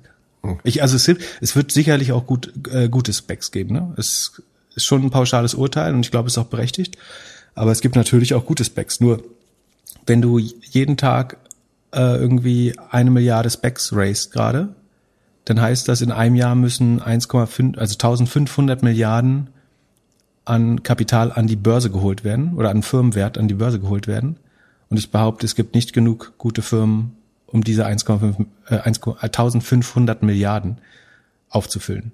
Das heißt, es muss zwangsläufig Schrott an die Börse kommen. Und es ist ja unwahrscheinlich, also die zwei großen Vorteile von Spec sind A, sie sind deutlich schneller und B, der Diligence-Prozess ist stark vereinfacht. Also du da, der Hauptunterschied ist, du darfst Forward-Looking Statements machen. Also wenn ich, wenn ich in einem IPO-Prospekt sage, wir glauben, wir bauen 2005 die, 2025 die ersten Flugtaxis, dann bin ich eventuell haftbar dafür, wenn das nicht klappt. Na gut, wenn aber es gibt auch, es gibt auch äh, CEOs, die versprochen haben, dass äh, wie eine Million selbstfahrende Taxis irgendwie durch die Welt fahren. Ja, und das ist auch eher, eher Versagen der SEC, dass das nicht sanktioniert wird, würde ich sagen. Also das äh, müsste nochmal, also wäre wär ich Tesla-Investor, würde ich mich da betrogen von fühlen, wenn mir versprochen wird, dass äh, mein Auto, oder nicht nur Investor, sondern auch Kunde. Also ich habe ein Auto gekauft, mir hat jemand erzählt, ich, das Auto verdient Geld für mich ab 2000. Und wenn ich mir jetzt einen Tesla gekauft hat, äh, der chauffiert noch nicht Berlin durch die Stadt für mich. Und ich habe äh, dann noch kein Geld damit verdient bisher. Ja, wir leben aber leider das, in einer Zeit, in der, in der das so ein bisschen vorgelebt wurde. Oder war das schon immer so? Waren schon immer charismatische Gründer, die die Zukunft daran, erzählt haben? Ich will daran jetzt nicht auch noch Elon Musk äh, die Schuld geben, aber ich glaube schon, dass er kein gutes Vorbild ist, was Kommunikation äh, von CEO-Seite angeht. Oder vielleicht ist er auch ein gutes, also wie, von, kommt drauf an, aus welcher Seite man sehen will. Äh, einerseits ist er ein Vorbild, weil er sozusagen hervorragender Storyteller ist und ähm, allein durch Worte sei, die seine Kapitalkosten minimieren kann. Andererseits ist eben zumindest in dem Fall auch sehr grenzwertig, glaube ich. Und ich glaube schon, dass so Vorbilder auch ähm, andere Leute ermutigen. Also so Nikola würde ich behaupten, hätte es ohne Tesla nicht gegeben. Ja. Und das, das war ein Spec, das war ein kompletter Fehl, das war Fraud. Äh, und von daher, ja, würde ich ihn da nicht komplett freisprechen. Aber ich will jetzt auch nicht den, der ist jetzt nicht schuld an der gesamten Stock-Market-Blase, die wir gerade haben und der, der Spec-Inflation. Ähm, Was für eine Zeit. Es muss doch das beste Spiel jetzt sein für Shortseller, die irgendwie jetzt genau sich überlegen, wo sie reingehen und wo sie dann Geld verdienen. Ja, das ist halt immer das Problem, dass wenn du dir am sichersten bist, also es wirkt ja so offensichtlich, dass du jetzt eigentlich Specs als, als ganze Asset-Klasse shorten könntest, theoretisch. Aber wo, woher willst du wissen, dass es nicht noch zwei Jahre so weitergeht? Und dann verlierst du jeden Tag Geld und selbst wenn es nach zwei Jahren einbricht, dann bist du vielleicht vorher pleite. Ja, das stimmt auch. Vor einigen Wochen haben wir eine ganz witzige Frage bekommen, und zwar, ob es die Gefahr für eine geschlossene Clique oder Elite gibt in der Startup-Szene. Konkretes Beispiel war, dass der Hörer Jörn meinte, dass es so in den Podcasts oder auch in den Clubhouse-Sessions so, sich so anhört, als ob sehr viele Leute miteinander befreundet sind und ob das eine Gefahr geben oder sein könnte. Zum Beispiel, jemand hat eine Idee für eine Plattform, eine App oder irgendwas. Ein sehr gut vernetzter oder vernetzte Person hört das und kann dann durch ihre Kontakte, Ressourcen, Erfahrungen und so weiter die Idee aufgreifen, schnell kopieren und besser positionieren als der, die junge, unerfahrene Gründerin, die die Idee eigentlich hatte. Ist das so? Das musst du mir sagen, du bist ja der Netzwerker. Ja, wenn, wenn wir jetzt uns vergleichen würden, würdest du ja sagen, du bist der Introvertierte, der eigentlich nicht gerne telefoniert und ich bin der Netzwerker. Genau. Ich würde gerne mehr Netzwerken, also mehr Türen aufmachen. Ich merke, dass je mehr Türen ich oder gegen je mehr, mehr Türen ich laufe, umso mehr Türen aufgehen so ein bisschen glaube aber auch, dass das meistens waren sie schon auf und ja, genau, die meisten waren schon auf und stell mir gerade vor, wie du die offene Türen brichst. In der Startup-Welt gibt's immer mal wieder so Situationen, wo alle Menschen auf ein Thema rennen. Also beispielsweise ist vor zwei Jahren war Scooter ganz heiß. Das ist ja äh, eigentlich dieses Paradebeispiel äh, von der deutschen Internetszene. Man sieht ein, äh, ein Projekt aus Amerika, was vielversprechend ist und dann kopiert es erstmal einer, zwei in Deutschland und wenn man dann sieht, okay, da gibt's Venture-Geld für, dann rennen da noch ein paar andere weiter und irgendwann werden die Dinger wieder zusammengekauft. Da ist Access to Money wahrscheinlich schon ein Thema und je besser man vernetzt ist, je besser der Lebenslauf, die Glaubwürdigkeit, kann das schon sein. Nichtsdestotrotz, glaube ich, ist unsere Rolle, vor allem die Rolle der Leute, die gut ver vernetzt sind, doch dass wir die jungen Leute fördern, entdecken, fördern, unterstützen und vielleicht so weit, dass die auch in 40 Jahren noch gut von uns sprechen. Ja, äh, dem würde ich äh, zustimmen. Ähm, und ich würde sagen, dass, dass die Leute, die gut vernetzt sind, eh viel zu wenig Zeit haben. Also die meisten sind ja voll im Job, voll in der Familie, voll in 100 Themen. Und ja. wenn jemand was sucht, und das sieht man, finde ich, sieht man auch oft, kommen durch, durch mehrere Gespräche dann Sachen zu, zu, zustande. Also beispielsweise zwei, drei erfolgreiche Gründer gründen ihre zweite Idee, jeder für sich selbst und werden dann durch Netzwerker, durch Investoren irgendwie zusammengebracht und arbeiten dann lieber zusammen auf der Idee, um, um das besser umsetzen zu können, um die Story besser erzählen zu können. Ja, absolut.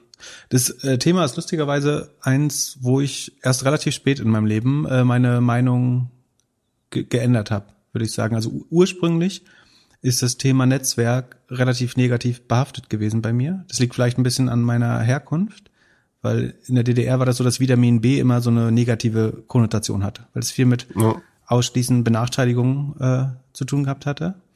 Ähm, zumindest wenn man irgendwie keine Beziehung hatte, dann war es deutlich schwerer am Leben teilzunehmen in, oder sozusagen auf die volle volle Palette äh, zuzugreifen äh, in der DDR. Das ist übrigens mein äh, mein mein Lieblings oder in Anführungsstrichen Lieblings LinkedIn Spruch ist, wenn Leute sich vernetzen und sagen Beziehungen schaden nur dem, der keine hat. ähm, ja, also einen guten äh, Connection-Spruch finden. Die, äh, generell, also Netzwerken ist auf keinen Fall, sich mit irgendjemand auf LinkedIn zu befreunden und Äh, das ist auch wichtig. Also ja, und nichts ja. zu machen. Netzwerken ist, indem man, also ich finde, wir beide haben sehr gut genetzwerkt. So, du, du hast dich mit mir getroffen, obwohl es keinen Grund dafür gab. Und wir hatten ein gutes Gespräch und danach sind Sachen entstanden. So, das ist für mich Netzwerk. Ich kann einfach, meine zweite Schwäche, außer dass ich nicht gut netzwerken kann, ist nämlich, dass ich auch schlecht Nein sagen kann. das erklärt einiges davon. Ähm, ja gut, aber es, äh, es gab auch andere Leute, die sich zu dem Zeitpunkt mit mir nicht treffen wollten und es dann später, äh, also und jetzt auf einmal äh, schreiben, ob man nicht einen Kaffee trinken möchte oder so. Also generell glaube ich, muss man offen sein für alles und ich, ich glaube sehr viel an, an Möglichkeiten, die entstehen können, dadurch, dass man denkt, und ich denke auch eigentlich immer so, also ich denke eigentlich immer, wem kann ich einen besseren Job besorgen und weniger an mich und bereue es ein bisschen in den letzten Jahren nicht so viele genetzwerkt zu haben. Also du hast wahrscheinlich die letzten fünf Jahre mehr genetzwerkt als ich, um ehrlich zu sein. Das glaube ich. Also nicht freiwillig zumindestens Oder nicht, ähm, nicht, nicht aus Intention. Also, äh, um darauf zurückzukommen, fr früher dachte ich halt schon immer, das ist so ein bisschen unfair, so gerade weil es mir nicht in die Wiege gelegt ist, äh, irgendwie äh, super gut netzwerken zu können oder zu wollen oder wie auch immer, dass man dann das so ein bisschen als niedrige Fähigkeit ähm, abkanzelt äh, und, und auch fast verachtet. Und heute würde ich aber sagen, also A, das ist definitiv, definitiv auch ein, ein Skill. Also allein der Fakt, dass manche es nicht gut können, heißt ja auch, dass es eine Begabung bei anderen sein muss oder selbst wenn es keine Begabung ist, dann ist es vielleicht auch harte Arbeit. Von daher sollte man das gar nicht so aburteilen, äh, wie, wie ich es früher getan habe.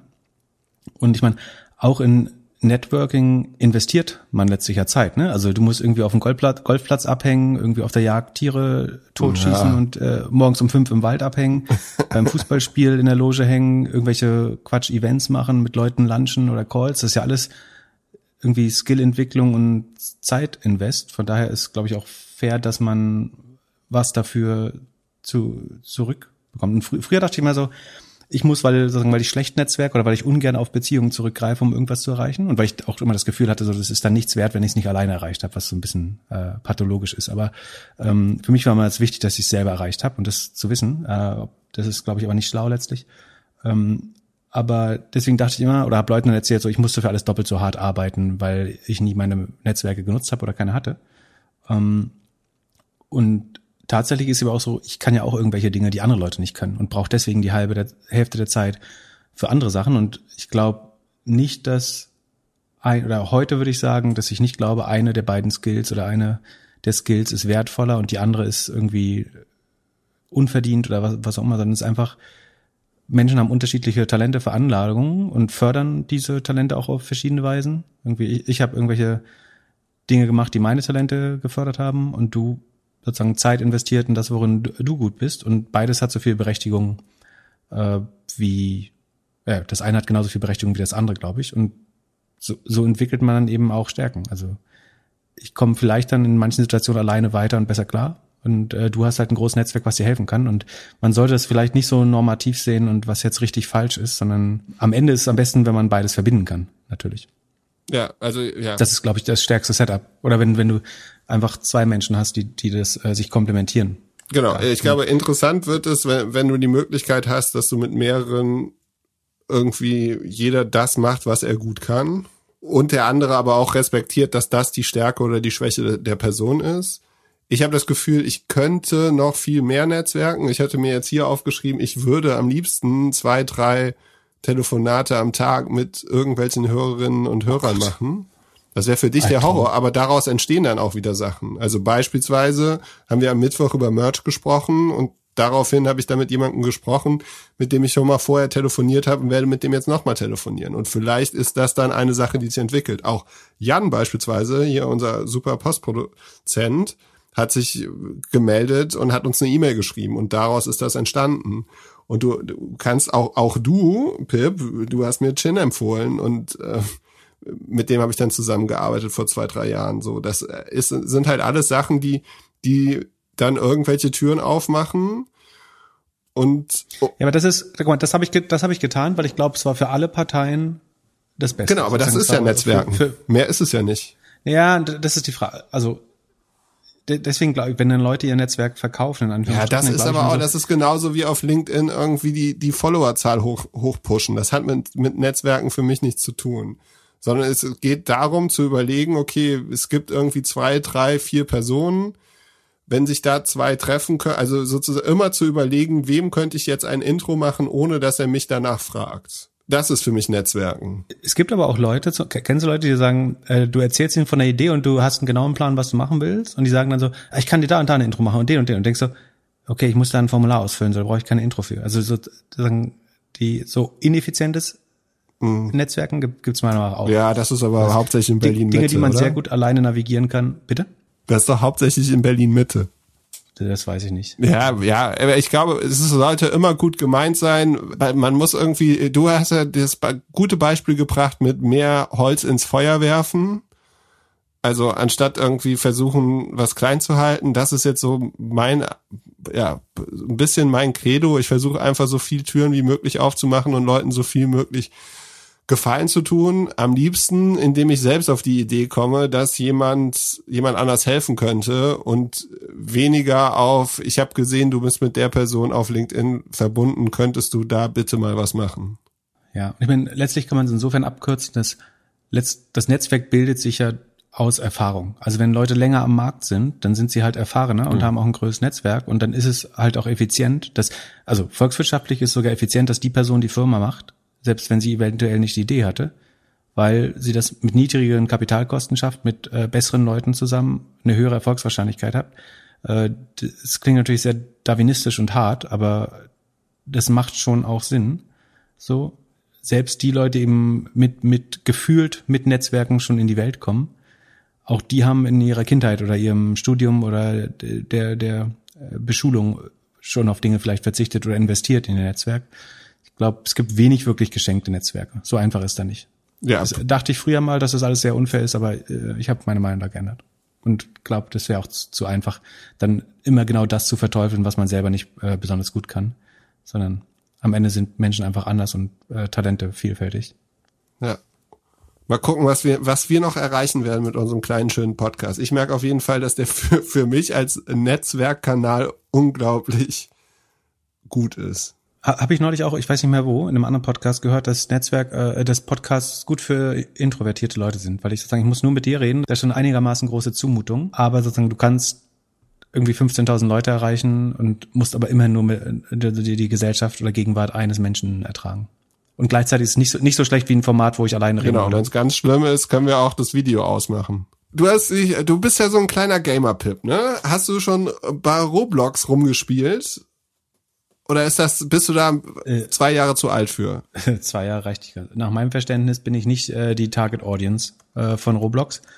Aber auch, auch das Thema durfte ich mir an. Weißt du, was Roblox ist? Willst du es mal beschreiben? Ich würde sagen, es ist so ein Virtual Reality Spiel. Also äh, im Browser spielt man rum, lebt in einer anderen Welt und es wird verkauft als die Superwelt für alle Kids, die nicht gerade auf TikTok sind, die sind auf Roblox spielen und entwickeln Spiele selbst. Genau, das ist eine Mischung aus Lego-Männchen in Second Life oder Minecraft. Ähm, du kannst da verschiedene Mikrospiele oder Experiences, nennen die das, spielen. Und sowohl Amateure als auch Profis können die selber entwickeln. Ähm, dazwischen gibt es eine Währung, die Robux heißt. Damit kann ich mir irgendwie Kleidung, Accessoires kaufen oder auch Zugang zu irgendwelchen Levels oder äh, Boni von Spielen. Und ist aber unheimlich erfolgreich. Äh, jeder zweite zwischen neun und zwölf Jahren in den USA spielt das. Gleich ob männlich oder weiblich. Ist insofern spannend, dass es, es ist halt eine Plattform, wo es Akteure auf beiden Seiten gibt. Also es gibt Spieler und Creator. Und das Hauptproblem der Gaming-Branche ist ja eigentlich, dass es ein Hit-Business ist. Also du hast einen Superhit wie, keine Ahnung, World of Warcraft ähm, oder Cyberpunk oder The Elder Scrolls oder was auch immer irgendwie Superhits sind. Und dann kann es auch sein, dass du 20 Jahre nichts mehr triffst und keinen guten Follow-up schaffst. Und das ist halt super schwer, dann solche Firmen zu fair zu bewerten und äh, da, da, dauerhafte Rendite ähm, zu, zu sichern. Und wenn du eine Plattform hast, sourst du das Entwicklungsrisiko halt an die Community letztlich aus. Das heißt, du lässt einfach in dem Fall Millionen von Entwicklern gegeneinander entwickeln oder sozusagen nutzt deren Kreativität Und irgendwas wird, bei, bei einer Million Leute ist relativ wahrscheinlich, dass irgendwas davon ein Superhit wird. Und sofern die Discovery Engine oder Recommendation Engine funktioniert, hast du eigentlich ein sehr schönes Flywheel, dass immer irgendein Top, Top-Spiel, ein Blockbuster-Spiel bei rauskommt. Und du bist halt nicht mehr von diesem einzelnen Hit abhängig. Und du hast dir den Laden angeguckt? Ja, nicht persönlich, also ich habe nicht das Spiel angeschaut, ich habe nur versucht, die, die Firma zu verstehen. Die wurde vor 17 Jahren gegründet als Physiklernsoftware, lustigerweise. Also sie haben quasi eine, äh, eine Schwerkraft-Engine gebaut, um gewisse Sachverhalte abzubilden. Und die wurde dann von, von Schülern mehr oder weniger missbraucht oder für irgendwelchen Schabernack genutzt. Und daraus haben sie geschlossen, wir sollten das mal als, als Gaming-Environment nachbauen. Ähm, wie gesagt, 17 Jahre über Nacht Erfolg, wie das immer so ist. Durch die Corona-Epidemie ist es dann richtig geflogen ähm, und Userzahl explodierte. Und macht natürlich Sinn, weil also die Schüler konnten sich in der Schule nicht mehr treffen und die haben ja auch irgendein soziales Bedürfnis. Und können, du kannst auch einfach Geburtstagsparty schmeißen zum Beispiel oder zusammen abhängen. Also du musst nicht unbedingt immer was äh, spielen, du kannst viele Sachen zusammen machen. Und wahrscheinlich haben auch viele Eltern einfach nachgegeben und gesagt, das ist jetzt Heimbeschäftigung, weil die sind da kreativ, die machen was. Äh, das sieht jetzt erstmal alles nicht aus wie ein Ballerspiel. Das sind Lego-Männchen, die mit irgendwelchen Klötzern rumfummeln. Äh, why not? Und das Kind ist beschäftigt. Und Roblox sagt den Eltern dann auch so, wir, wir fördern die Vorstellungs- und Schaffenskraft äh, der Kinder. Das so ein bisschen, das, das Gefühl, was man bekommt, ist so, das ist das Lego des 21. Jahrhunderts. Und das teilweise stimmt das bestimmt auch. Genau. Und äh, das ist ein bisschen die Erfolgsstory. Ähm, haben 2020 900 Millionen Umsatz gemacht damit. Äh, 82 Prozent gesteigert gegenüber dem Vorjahr, also ordentlich gewachsen durch Corona. Und die tatsächlichen Einnahmen sind aber nochmal höher, weil sie eben diese Roblox, äh, Robux verkaufen. Und die, der, die Einnahmen waren sogar zwei Milliarden US-Dollar schon. Die dürfen das nur noch nicht verbuchen wieder, weil die sozusagen erst dann als Revenue ausgewiesen werden, wenn die Robux auch auf der Plattform wieder ausgegeben worden sind. Aber gekauft wurden letztes Jahr allein Robux im Wert von ähm, 2 Milliarden US-Dollar, nur dass das eben offiziell dann kein, kein Revenue ist. Davon wurden 328 Millionen an die Entwickler ausgezahlt. Und es wurde in verschiedenen Meiern, äh, Medien gefeiert als die neue Creator Economy, äh, dass man da super viel, 70 Prozent, also bis zu 70 Prozent der, der Einnahmen an die Entwickler auszahlt. Das kann von der Mathematik nicht so ganz passen. Also es gibt 20 Millionen Experiences übrigens insgesamt, also dieser Minispielchen, wovon ein Drittel noch nie gespielt worden äh, worden ist. Das passt aber eigentlich zu einer Plattform auch. Das ist eigentlich immer so, dass du einen Longtail hast, den niemand interessiert und die Top 10 Spieler wahrscheinlich trotzdem relativ viele äh, Einnahmen generieren. Das war der Longtail ist übrigens, glaube ich, die größte Lüge. Hatte ich das schon mal erzählt? Der, das Web 2.0. Das letztlich jede Plattform, jeder Algorithmus hat nur dafür gesorgt, dass wir noch mehr Konzentration auf dem Shorthead haben. Wir hören alle die gleichen Spotify-Songs, wir kaufen die gleichen Bücher, ähm, die gleichen Machu Picchu Instagram-Fotos. Ähm, Leute machen nur noch mehr das Gleiche und noch mehr am Shorthead und der Longtail profitiert überhaupt nicht vom Internet, wenn man äh, ganz ehrlich ist und sich die, die Daten anschauen würde. Genau. Und so ähnlich ist es auch da. Und das führt dann dazu, dass von diesen acht Millionen Creators oder aktiv sind davon noch zwei, drei Millionen, insgesamt gab es mal acht, die verdienen irgendwie im Schnitt 100 Dollar im Jahr und gerade mal 300 Entwickler verdienen mehr als 100.000 Euro im Jahr. Also es ist sehr, sehr konzentriert dann eben auch, fast so ein bisschen Rattenrennen. Also eigentlich genauso wie im App Store. Oder überall. Ja, und der, genau, der App Store nimmt sich ja auch 30 Prozent ähm, und sozusagen mit dem Statement geht Roblox, Roblox auch raus, dass sie sagen, von jedem Dollar, der in dem Spiel ausgegeben wird, kriegt der Entwickler ähm, 70 Cent oder 70 dieser Robux Coins äh, von, von, von 100, die ausgegeben werden. Mhm. Und das Lustige ist, also sagen wir, jemand gibt 100 Robux aus, du behältst 70 und wenn du dann diese 70 Robux aber von der Plattform äh, abziehen möchtest, also du möchtest dir das auszahlen lassen in Euro, um irgendwie, weil du ja davon leben musst und irgendwann mal äh, auch die, die Rahmensuppe kaufen, bezahlen musst, die du beim Entwickeln gegessen hast, dann tauschst du deine Robux, also der, der, ein Robux kostet einen Cent. Das heißt, der User tauscht die eins zu eins, 100 Robux äh, oder eins zu 100. 100 Robux sind äh, ein Dollar, rund, je nachdem, welches Paket man kauft. Wenn der Entwickler diese Robux jetzt zurücktauscht bei der Plattform, schätz mal, wie viel der, also 30 äh, Prozent sind eh schon abgeflossen äh, als, als Rake, als äh, Take Rate. Ja, so eins zu eins. So wie ich es gekauft habe, kriege ich es auch wieder zurück. Oder nicht? Nee. Das wäre doch fair. Das, nee, auf, das wäre fair, genau. Äh, und deswegen ist es nicht so, sondern du kriegst äh, für, für, für 100 Robux, die du tauschen würdest als Entwickler, bekommst du 35 Cent zurück. Okay. Also du hast den mit dann 65 Prozent den größten Spread äh, oder den, den unfairsten Market Maker, den du erleben kannst. Wenn du die an der, der Dev Exchange zurücktauscht, bekommst du halt 35 Cent auf den Dollar ähm, zurück. Und dadurch ist die effektive Payout Rate dann nur noch 24,5 Prozent. Und auf, auf seiner Website stellt, also wenn man ein bisschen sucht, findet man das auch. Ähm, sozusagen nach außen wird eher die Story mit den 70 Prozent verkauft. Und dann gibt's aber, wenn du nach Developer Economics suchst, gibt's zumindestens äh, so eine FAQ-Section, wo das beschrieben wird. Also sie sagen 25, also sie sagen letztlich, unser Einkommen wird geviertelt. Davon gehen 25 Prozent erstmal in den App Store. Das ist natürlich klar, dass ähm, letztlich äh, Apple wieder der Gewinner ist von, von dem System, weil wenn du in der, also es wird sowohl auf Desktop gespielt und dann gibt's eigentlich kein, äh, muss man auch mal sagen, dann gibt's kein Plattform-Fee, aber es wird im Desktop, Android, ähm, Apple und ich glaube Stadia oder Amazon äh, Games gespielt. Und natürlich entfällt dann eine Netzwerk-Fee. Ähm, ob die jetzt 25 Prozent ist in jedem Fall und ob die, ob die auf dem Desktop entfällt, das ist noch die Frage. Dann gibt's den Roblox-Share. Der wird mit 24, achso genau, die sagen, der Roblox-Share ist genauso groß wie der, der Developer-Share, nämlich wir nehmen uns 24,5 Prozent.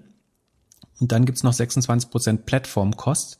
Das ist dafür, dass Roblox dir Hosting gibt, Customer Support, User Acquisition und so weiter. Das heißt, sie versuchen den Eindruck zu entwickeln, sie bekommen genauso viel wie Developer weil sie die Plattformkosten ex extra ausweisen äh, mit, mit 26 Prozent, obwohl das natürlich auch letztlich Roblox Einnahmen sind. Denen stehen natürlich Kosten entgegen.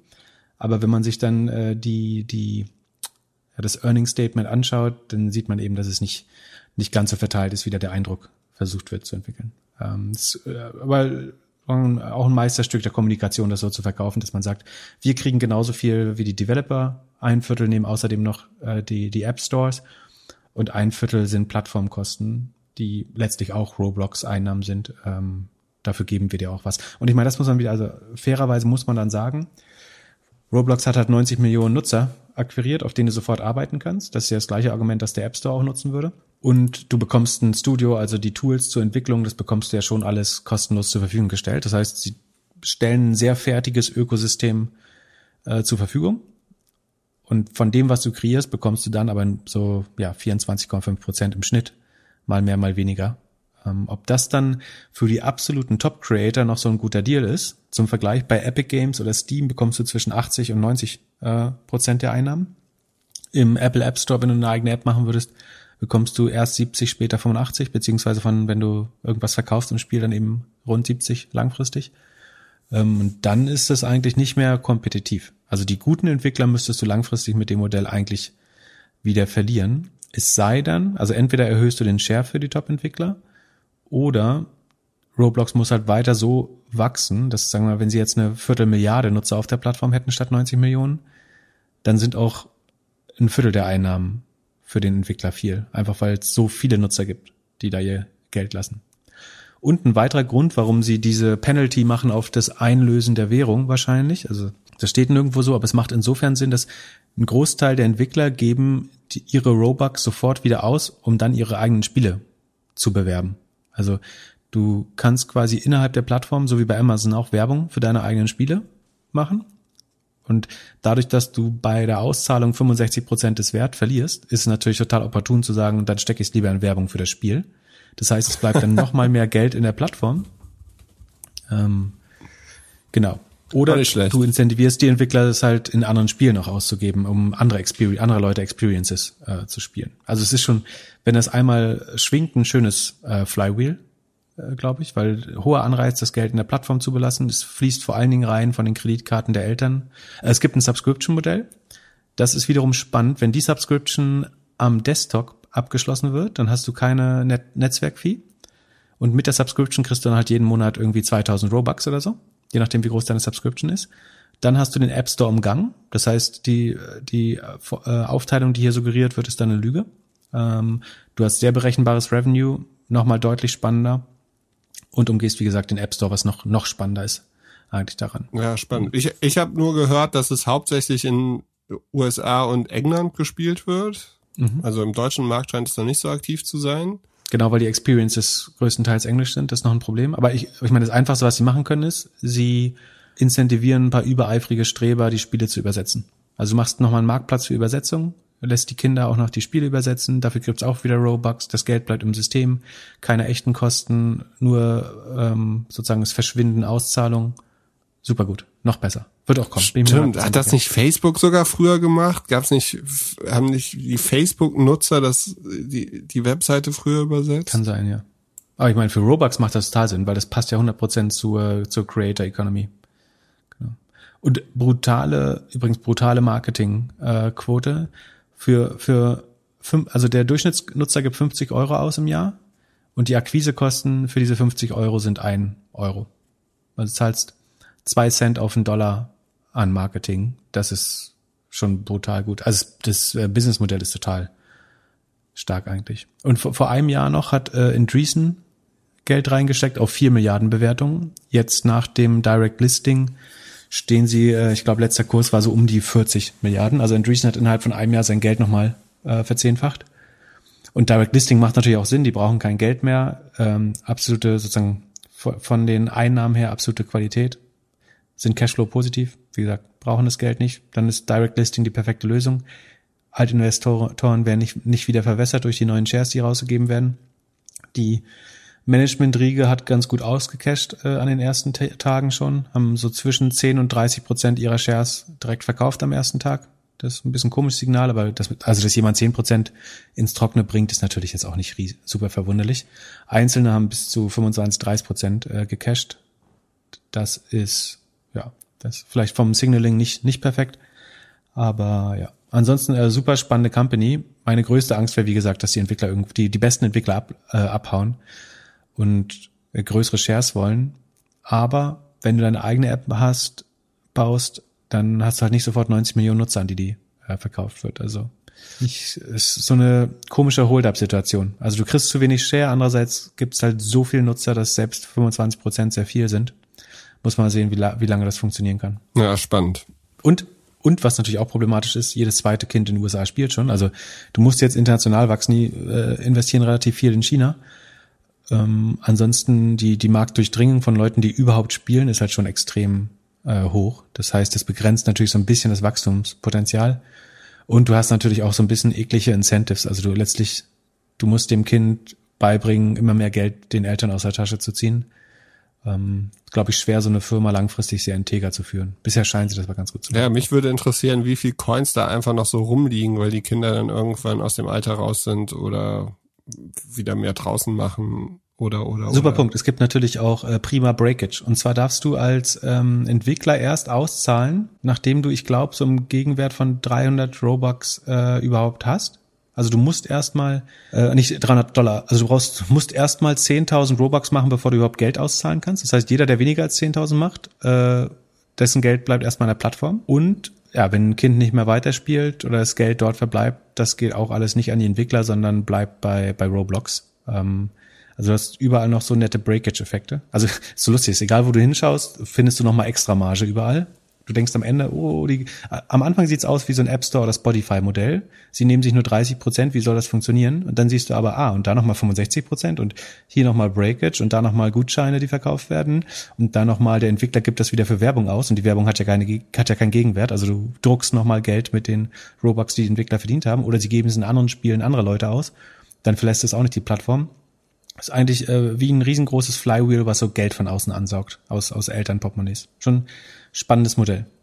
Ja, aber solange die Kinder während der Corona-Krise ruhig sind und beschäftigt ja, und was genau. lernen. Ja.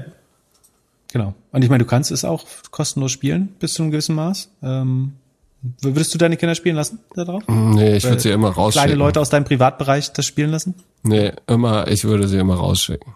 Du würdest sie rausschicken zum Netzwerk. Aber du sagst ja, du wirst denen dann immer sagen. Geh auf den Spielplatz und komm mit zehn Visitenkarten wieder. genau, genau, genau. Ja, aber ja, und du wirst ihm dann von der Seite immer sagen, komm, zock lieber ein bisschen mit mir. Das ist besser für die Jobinterviews. Ich würde sagen, du machst jetzt drei Stunden Civilization und vorher kommt, gibt's kein Armbrot. ja, ja, genau. Und bei uns sind die, bei uns sind die Regeln so, solange du mit dem Ball spielst oder draußen bist, musst du nicht ins Bett. Wirklich? Nein, aber das ist, ein, ist ein Witz, weil die Billie Eilish hatte diese Regel ja zu Hause angeblich, äh, dass die Kinder nicht schlafen mussten, wenn sie musiziert haben. Ah. ah. Aber Musik ist bei mir kein Talent, deswegen würde ich, ich, ich würde es anders anders umformen. Also was, was genau ist dein Talent? Also, Lesen und Ballsport. Ja. Solange Kinder lesen okay. und Ballsport beim Computer äh, zocken, finde ich, äh, ja, bin ich das einfach nicht. Bald, um das richtig zu stellen, nur damit äh, sich niemand getäuscht fühlt, mit Ballsport meint Glöckler, Tennis und Golfen. Richtig? Ja, oder Fußball, Hockey, was auch immer. Achso. Verstehe. Wir haben eine ganz coole Frage bekommen von Yannick. Kurz zusammengefasst, möchte der ein Chrono 24 für Sportfahrräder bauen? So habe ich die Frage verstanden. Also äh, für Triathleten, Mountainbikes, Rennräder, Performance-Fahrräder und er fragt, ob, ob wir dort auch einen Markt drin sehen. Und konkret ist seine Frage, was unserer Meinung nach Möglichkeiten, Strategien für so ein kleines Startup wären, um einen, einen Marktplatz oder etablierte Marktplätze anzugreifen und dort Inventar abzugreifen oder umzuleiten. Ja, ich bin mir relativ sicher, das hat schon mal jemand probiert und es hat vielleicht nicht super funktioniert. Ich habe äh, versucht, das so ein bisschen zu durchdenken, war, wo, wo die Probleme sein könnten oder wo auch die Chancen sind. Ich glaube, ein Problem ist, dass, also du als Marktplatz willst du immer fragmentierte Märkte haben. Also du willst nicht, so wie bei Trivago auf der einen Seite Booking, auf der anderen Google haben, dann funktioniert das Modell nicht, sondern du brauchst irgendwie mehrere Player auf beiden Seiten. Was, du, was aber nicht unbedingt das einfacher macht, ist, wenn du einen atomistischen Markt auf beiden Seiten hast, also laut, lauter Einser-Transaktionen. Also es gibt wenig Leute, die verkaufen 15 Fahrräder aus dem Privathaushalt. Das heißt, das Angebot zu aggregieren ist unheimlich schwierig, weil du musst eigentlich da, dafür sorgen, dass jemand in dem Moment, wo er an Fahrrad verkaufen denkt, dann äh, genau dann sein Fahrrad bei dir einstellt. Das ist ja eigentlich wie wir kaufen dein Auto, ne? Also genau, das habe ich mir auch aufgeschrieben. Da, da lohnt sich das, weil es relativ groß ist, der der Warenkorb äh, und die Marge. Bei einem Fahrrad Leute im Internet anzusprechen, willst du nicht dein Fahrrad zu Geld machen? Relativ schwer. Da ein gutes Targeting. Es gibt auch mehr Autofahrer als äh, Fahrradfahrer. Das macht es auch nochmal einfacher. Von daher ist, glaube ich, schwer, weil immer nur jeder Anbieter in der Regel nur eine Transaktion anbietet. Es sei denn, du hast irgendwie einen Zahlungnahmepartner in Fahrradshops oder so, dann könnte es klappen. Aber das heißt, es wird schwer genug Angebot zu aggregieren, weil du halt Millionen von Anbietern theoretisch kontaktieren müsstest. Oder du musst halt top of mind sein, was unheimlich viel Marketing verbrauchen würde, wenn du sagst, jeder muss bei Fahrrädern an meinen Marktplatz denken, so wie andere Leute an eBay denken. Ähm, dann hast du mit Sicherheit so ein bisschen ein Hehlerproblem, also dass schwarze Ware angibt oder also Ware aus Diebstählen angeboten wird. Krone 24 löst das irgendwie, also im Uhrenmarkt geht das ganz gut mit Zertifikaten oder du kannst das sogar nochmal prüfen im Auftrag des Kunden oder so. Ähm, deswegen haben die da einen Vorteil, würde ich behaupten. Bei Fahrrädern ist das deutlich schwerer zu beweisen, dass das, oder du schaffst sogar ein Incentive dann eigentlich, dass du machst ja den liquidesten Hehlermarkt der Welt, wenn das gut funktioniert. Und wie willst du überprüfen, dass das nicht gerade geklaut gemeldet wurde.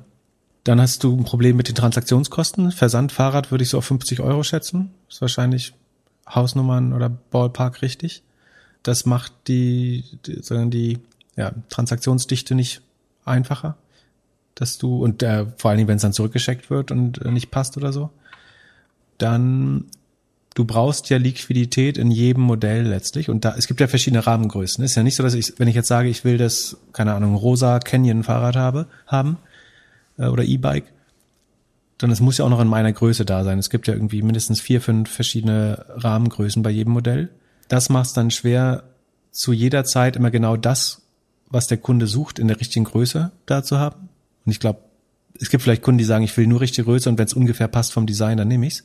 Aber es gibt vielleicht auch Leute, die sagen, ich will genau die äh, Nabenschaltung haben oder ich will genau die, ähm, die Bremsen haben, die Felgen. Und dann muss noch die richtige Rahmen Höhe haben. Das ist dann, glaube ich, schwer abzubilden. Oder es dauert lange, bis du da hinkommst, bis der Marktplatz, Marktplatz so liquide ist.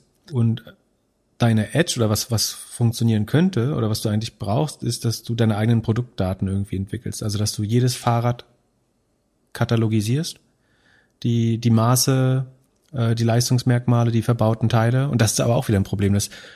Fahrräder sind ja nicht so uniform, wie man sich das vorstellt.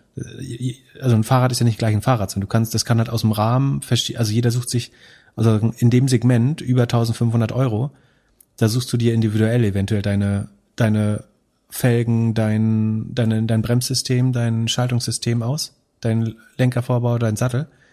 je heterogener die Produkte werden, desto schwerer wird's dann, glaube ich, dann einen liquiden Markt zu bauen. Also es funktioniert als schwarzes Brett wahrscheinlich besser als als Marktplatz. Und es gibt, glaube ich, einen Grund, warum sowas noch hauptsächlich lokal getradet wird. Ähm, deswegen, ich will das nicht, ich will nicht total demotivieren, aber es könnte einen Grund geben, warum wir sowas noch nicht haben. Und ich sehe zumindest viele Sachen, wo ich die Lösung nicht sofort sehe, wie man das im Internet besser machen kann als auf dem Fahrradmarkt oder beim Händler. Was denkst du? Ja, bei, bei den, wirklich bei den Triathleten kostet so ein Fahrrad ja auch mal schnell 10.000 Euro. Mhm. Und die verkaufen die wohl über Facebook-Gruppen, Instagram oder die Foren in den verschiedenen Triathlon-Vereinen. Wahrscheinlich, genau. Und da könnte man halt schauen, ob man dort vielleicht irgendwie reingeht. Und wenn man dann, dann habe ich erfahren, dass es bei den Fahrrädern auch so ein bisschen ist wie bei Autos, dass man halt immer fragt, also wenn es ein Carbon-Fahrrad ist, kann man nicht so einfach erkennen, ob da schon mal ein Unfall mit entstanden ist. Und eigentlich hm. entsteht da, also ist halt ein großer Unterschied vom Preis. Wenn du das ein gebrauchtes Carbon-Fahrrad kaufst und äh, sagst, du hattest damit einen Unfall, dann kannst du da eigentlich 1000 Euro weniger für nehmen. Hm.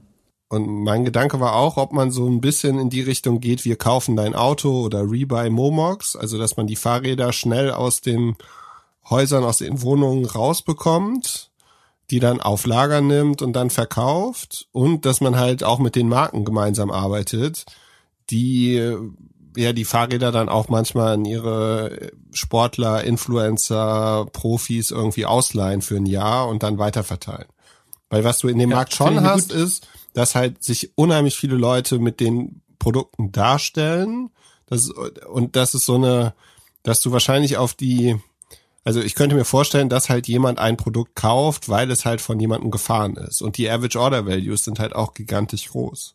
Oh ja, dass man den, äh, dass du so, also ja, Promi-Fahrräder kaufst, finde ich ganz spannend. Ich finde auch das spannend, das Ankaufsmodell. Also du nimmst dieselbe, du kriegst eine gute Marge, wenn du dieselbe aufs Balance Sheet nimmst und nochmal General überholst und röntgst vielleicht auf Rahmenrisse und so weiter. Genau. Das Problem ist, also der große Unterschied zu wir kaufen ein Auto ist, wir kaufen dein Auto, hat dann auf der anderen Seite einen sehr liquiden Händlermarkt. Das heißt, die wissen genau, wenn du jetzt einen irgendwie 2005er Passat Variant ankaufst, den kannst du je nach Preiserwartung, also den kann ich dann in den nächsten vier Wochen mit 20 Prozent Marge weiterverkaufen oder in den nächsten vier Tagen mit 12 Prozent Marge weiterverkaufen. Es wird immer einen Händler geben, der den ankaufen will für den Preis. Also Chris, du weißt beim Ankauf schon, mit welcher Wahrscheinlichkeit, Geschwindigkeit und Marge du das Ding drehen kannst. Und das hast du bei den Fahrrädern. Außer, wenn du mit den Autos nicht mehr in die Stadt darfst. Aber ja, ich verstehe den Punkt. Ja, bei den Fahrrädern hast du dafür also du kannst, über Fahrräder sind Fahrräder sind halt nicht so liquide am, am Verkaufsmarkt, glaube ich. Naja, also aktuell das schon. Können, aktuell hat jeder Probleme, Fahrrad aus China zu bekommen. Ja, stimmt. Im Moment haben wir tatsächlich Supply-Probleme bei, bei Fahrrädern. Ich meine, die, oder lass, um, um das abzukürzen. Also, ich glaube, das Verkaufen ein Automodell funktioniert wahrscheinlich nicht, weil du auf der Verkaufsseite nicht genug Liquidität kurzfristig zur Verfügung stellen kannst. Vielleicht sollte man auch eher schauen, wie kann ich das, was, wie sieht das perfekte MVP aus? Also wie kann ich eben als schwarzes Brett oder was auch immer, wie kann ich Inventar schnell aggregieren? Ähm, ist das eine App, mit der ich es einfach nur fotografieren muss oder ist es, ich scanne andere Marktplätze oder wie, wie kann man diese Thesen, wo ich jetzt sehr skeptisch war, schnell widerlegen mit einem MVP? Wenn man sozusagen kostengünstig mich hier ähm, wie sagt man, ähm, falsifizieren möchte, dann gibt es bestimmt ein gutes MVP, mit dem man das sehr günstig machen kann. Und ich kann natürlich äh, wie immer falsch liegen. Ähm, aber ich würde versuchen, das eher kostengünstig herauszufinden. Und dann freue ich mich aber auch, wenn es klappt. Ich meine, es wird, also Fahrräder werden wahrscheinlich, der Fahrradmarkt wird von den Stückzahlen schneller wachsen als der Automarkt. Da bin ich mir zum Beispiel sehr sicher. Von daher ist es ein guter Markt. Und sozusagen, wenn du das Why Now brauchst, also warum ist jetzt ein guter Zeitpunkt, das zu starten, dann weil Fahrräder nie so populär waren und vielleicht populärer werden. Aber wie das richtige Modell dafür aussieht, ich müsste jetzt auch noch mehr schauen, wie das. Ich meine, du hast wahrscheinlich wieder drei Leute angerufen und deswegen bessere Grundarbeit gemacht. Ja, leider ich, nicht. Ich, ich, ich würde jetzt nur mit zwei gesprochen. Ja. Ja, nur zwei. Ja, ich würde jetzt normalerweise noch mal besser verstehen wollen. Also würde ich das jetzt als Due Diligence machen, würde ich gern mit zwei Kunden reden oder auch ein bisschen mehr. Also ich würde gern nicht mit denen reden, aber sagen, ich muss das dann ja im Rahmen der aber um zu verstehen, wie löst man das Problem. Ich glaube, man muss immer verstehen, wie löst man das Problem bisher. Und äh, du hast ja Wege beschrieben, wie das offensichtlich im Moment passieren könnte. Äh, und das müsste ich besser verstehen, um das abschließend zu beurteilen. Das, da fehlt mir einfach die Information. Ich bin selber nicht mehr nah genug am. Ich war früher mal großer Rennradfan. Bis vor kurzem hatte ich noch ein Rennrad auch. Echt? Ähm, aber bin da nicht nah genug am Secondary Market dran. Wie hast du es verkauft? Ich habe es einem äh, guten Freund äh, geschenkt tatsächlich. Der hat das vorher ein, zwei Mal für mich repariert und dann dachte ich, da habe ich es immer länger bei mir auf dem Balkon rumstehen sehen und dann dachte ich, es wäre fair, ihm das auch einfach zu schenken, weil er es nutzt und damit viel mehr Spaß hat als ich. Ja, so, so wie andere alte DVDs vor die Tür stellen, so verschenkt Pip seine 10.000 Euro Fahrräder. Nee, es war kein 10.000 Euro Rad. Es war äh, ein ganz modestes, einfaches Straßen. Ja, ich glaube auch, also ich, ich habe mit, mit der Avocado Store Software habe ich mal so einen Triathlon-Marktplatz vor zehn Jahren, zwölf Jahren lizenziert. Das war ein Schock. Okay, dann bin ich jetzt ganz sicher, wenn, wenn Glöckler die Idee probiert hat, dann auf jeden Fall lassen. Ich habe nur die, genau. Also, ich wenn, hab nur, ich hab wenn du da schon dran warst, dann. Äh, aber ich, also ich glaube, Ansage wenn du, wenn, an Janik, lass es. Wenn, Scheiß Idee. Wenn du Interesse an der an der an der Idee hast oder an Triathlon, dann glaube ich macht das Sinn, aber nur in enger Zusammenarbeit mit den Marken und mit den Vereinen. Und dann hast du da eine Chance und du musst, glaube ich, so wirklich das Qualitätssiegel abgeben. Das Fahrrad wurde von uns halt geprüft. Das ist ja, wie es eigentlich viele Marken. Die Marken, Marken wollen wahrscheinlich sogar einen Secondary Market, weil die wollen eigentlich alle drei, vier Jahre ein neues Rad hier verkaufen, wenn du im Hochleistungs- oder im Performance-Segment bist. Genau. Das heißt, die müssen, die brauchen Liquidität, liquiden Zweitmarkt, äh, weil ich glaube, Leute, also oft haben Leute mehr als ein Rennrad oder Triathlonrad tatsächlich. Ähm, und die müssen eigentlich deine Garage frei machen, damit du das nächste Topmodell für 8000 Euro kaufen kannst. Ähm, von daher macht es vielleicht Sinn, mit denen zusammenzuarbeiten und da Liquidität zu schaffen, damit die Dinger immer so nach, nach unten, sozusagen in den Gehaltsklassen nach unten durchvererbt werden, die Fahrräder, damit oben wieder neue High-Performance-Bikes dazu gekauft werden können. Genau, und da würde ich versuchen, eine Kooperation mit Peloton zu machen, damit die Second-Fahrräder dann auch, Second-Hand-Fahrräder jetzt im Sommer alle in, äh, zu dir auf die Lagerhalle kommen und dass du die im Winter dann verkaufen kannst. Peloton nimmt die selber auch aufs, äh, kauft auch die alten Bikes an, damit sie das Bike Plus verkaufen können. Nehmen sie die alten in Zahlung, was schlau ist. Aber die müssen die ja irgendwann wieder loswerden. Und die wollen die bestimmt nicht auf der eigenen Seite verkaufen. Wahrscheinlich verschrotten sie sie. Vielleicht. Oder recyceln. Recyceln wäre der bessere Begriff. Apropos Peloton, äh, Netflix geht jetzt langsam an die Mehrfachnutzer ran. Weißt du noch, dass ich gesagt habe, dass sie an das Familienabo bestimmt die Finger legen werden bald? Das haben sie noch nicht gemacht, aber das Passwort-Sharing unterbinden sie schon aggressiver jetzt. Also es gibt so Sicherheitsabfragen, wenn du dein Passwort geteilt hast und dann irgendwie, nachdem du dich in Berlin eingeloggt hast, dann irgendwie dein bester Kumpel in Portugal sich außerdem einloggt mit dem gleichen Passwort, dann stellen sie peinliche Fragen. Das heißt, das kann ja auch keinen Sinn machen anders, ne? Also die müssen meiner Meinung nach an die Family Accounts ran und ans Passwort-Sharing sowieso. Ist ein Wunder, dass es überhaupt noch geht. Es war am Anfang, glaube ich, alles ganz nett, um irgendwie mehr Leute das Produkt erleben zu lassen. Aber inzwischen müssen sie auch schauen, dass sie jeden Nutzer monetarisiert bekommen. Deswegen, wieder, ich glaube, der Family Account verliert in den nächsten zwölf Monaten noch einen Nutzer. Aber wie gesagt, Passwort-Sharing wird schon unterbunden. Das geht in die richtige Richtung. Und dann haben wir noch äh, BuzzFeed Spec. Nee, das ist nicht mal ein Spec, das ist ein IPO. Obwohl das, äh, das wäre für mich eigentlich eher ein Spec-Kandidat. Moment, BuzzFeed ist diese News-Seite, die eigentlich auf Facebook gebaut hat, oder? Die Erfinder des Clickbaits, oder? Ist es korrekt sozusagen? Weiß ich ja nicht, aber ja. Die müssten doch eigentlich, eigentlich müssten die eine Seite haben, Top 10 Spec Frauds. Äh, das macht, Fraud vielleicht nicht, aber das macht Insider so ein bisschen. Die laufen übrigens erstaunlich gut. Ich wollte nämlich gerade sagen, dass BuzzFeed sieht schon eher aus, als wenn das Konzept so im Structural Decline wäre. Also die wachsen nicht mehr und es scheint einfach, also das liegt so ein bisschen am Facebook-Algorithmus, dass der News niedriger rankt. Ähm, das liegt daran, dass Google immer weniger Traffic zu Publishern schickt, also zumindest prozentual gesehen.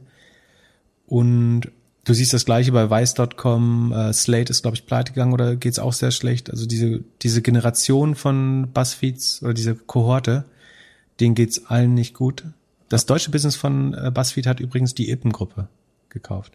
Die kriegen gerade viel Sonnenlicht, waren auf dem Media-Cover, glaube ich, zuletzt, weil der äh, Jan Ippe, Ippen, der Sohn, ähm, das, diese Objekte relativ erfolgreich managt. Und da, da wird so eine Nähe zur SEO-Industrie unterstellt, die sicherlich richtig ist. Der ist maßgeblich beteiligt an einem kleinen, aber sehr elitären SEO-Event, äh, wo ich auch teilnehmen darf in der Regel.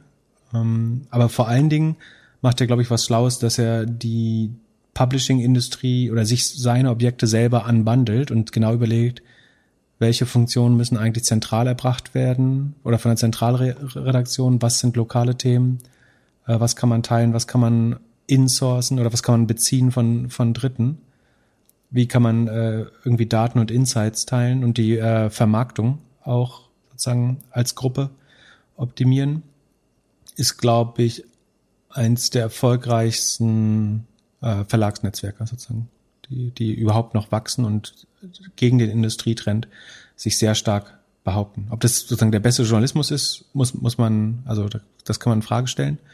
Aber äh, ist der sozusagen Erfolg, also macht das erfolgreichste aus den, den derzeitigen Marktumständen. Ähm, sehr gut. Also sehr digital geführt. Kenne ich gar nicht, muss ich mir mal anschauen. Die haben das deutsche BuzzFeed Business gekauft. Ansonsten bin ich für Buzz, also dass das noch ein IP, noch IPO geht, ist, würde ich auch eher als, also das ist sozusagen ohne das deutsche Business, der Rest überlegt jetzt ein IPO. Der, ich meine, der Traffic sinkt, der Ad-Market wird ineffizienter mit den äh, Cookies und Browser-Verschärfungen, die wir gerade erleben. Die hatten vermutlich noch mal zwei gute Quartale durch den E-Commerce-Boom. Also da sollten mehr Werbeeinnahmen hängen geblieben sein durch die Erhöhung der ECPMs.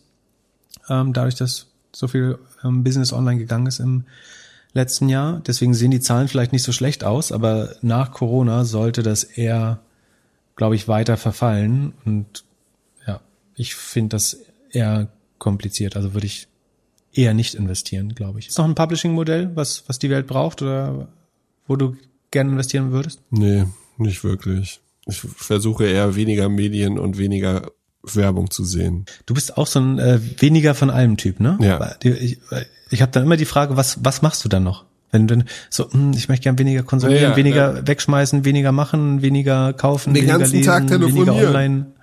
Achso, telefonieren. Ja.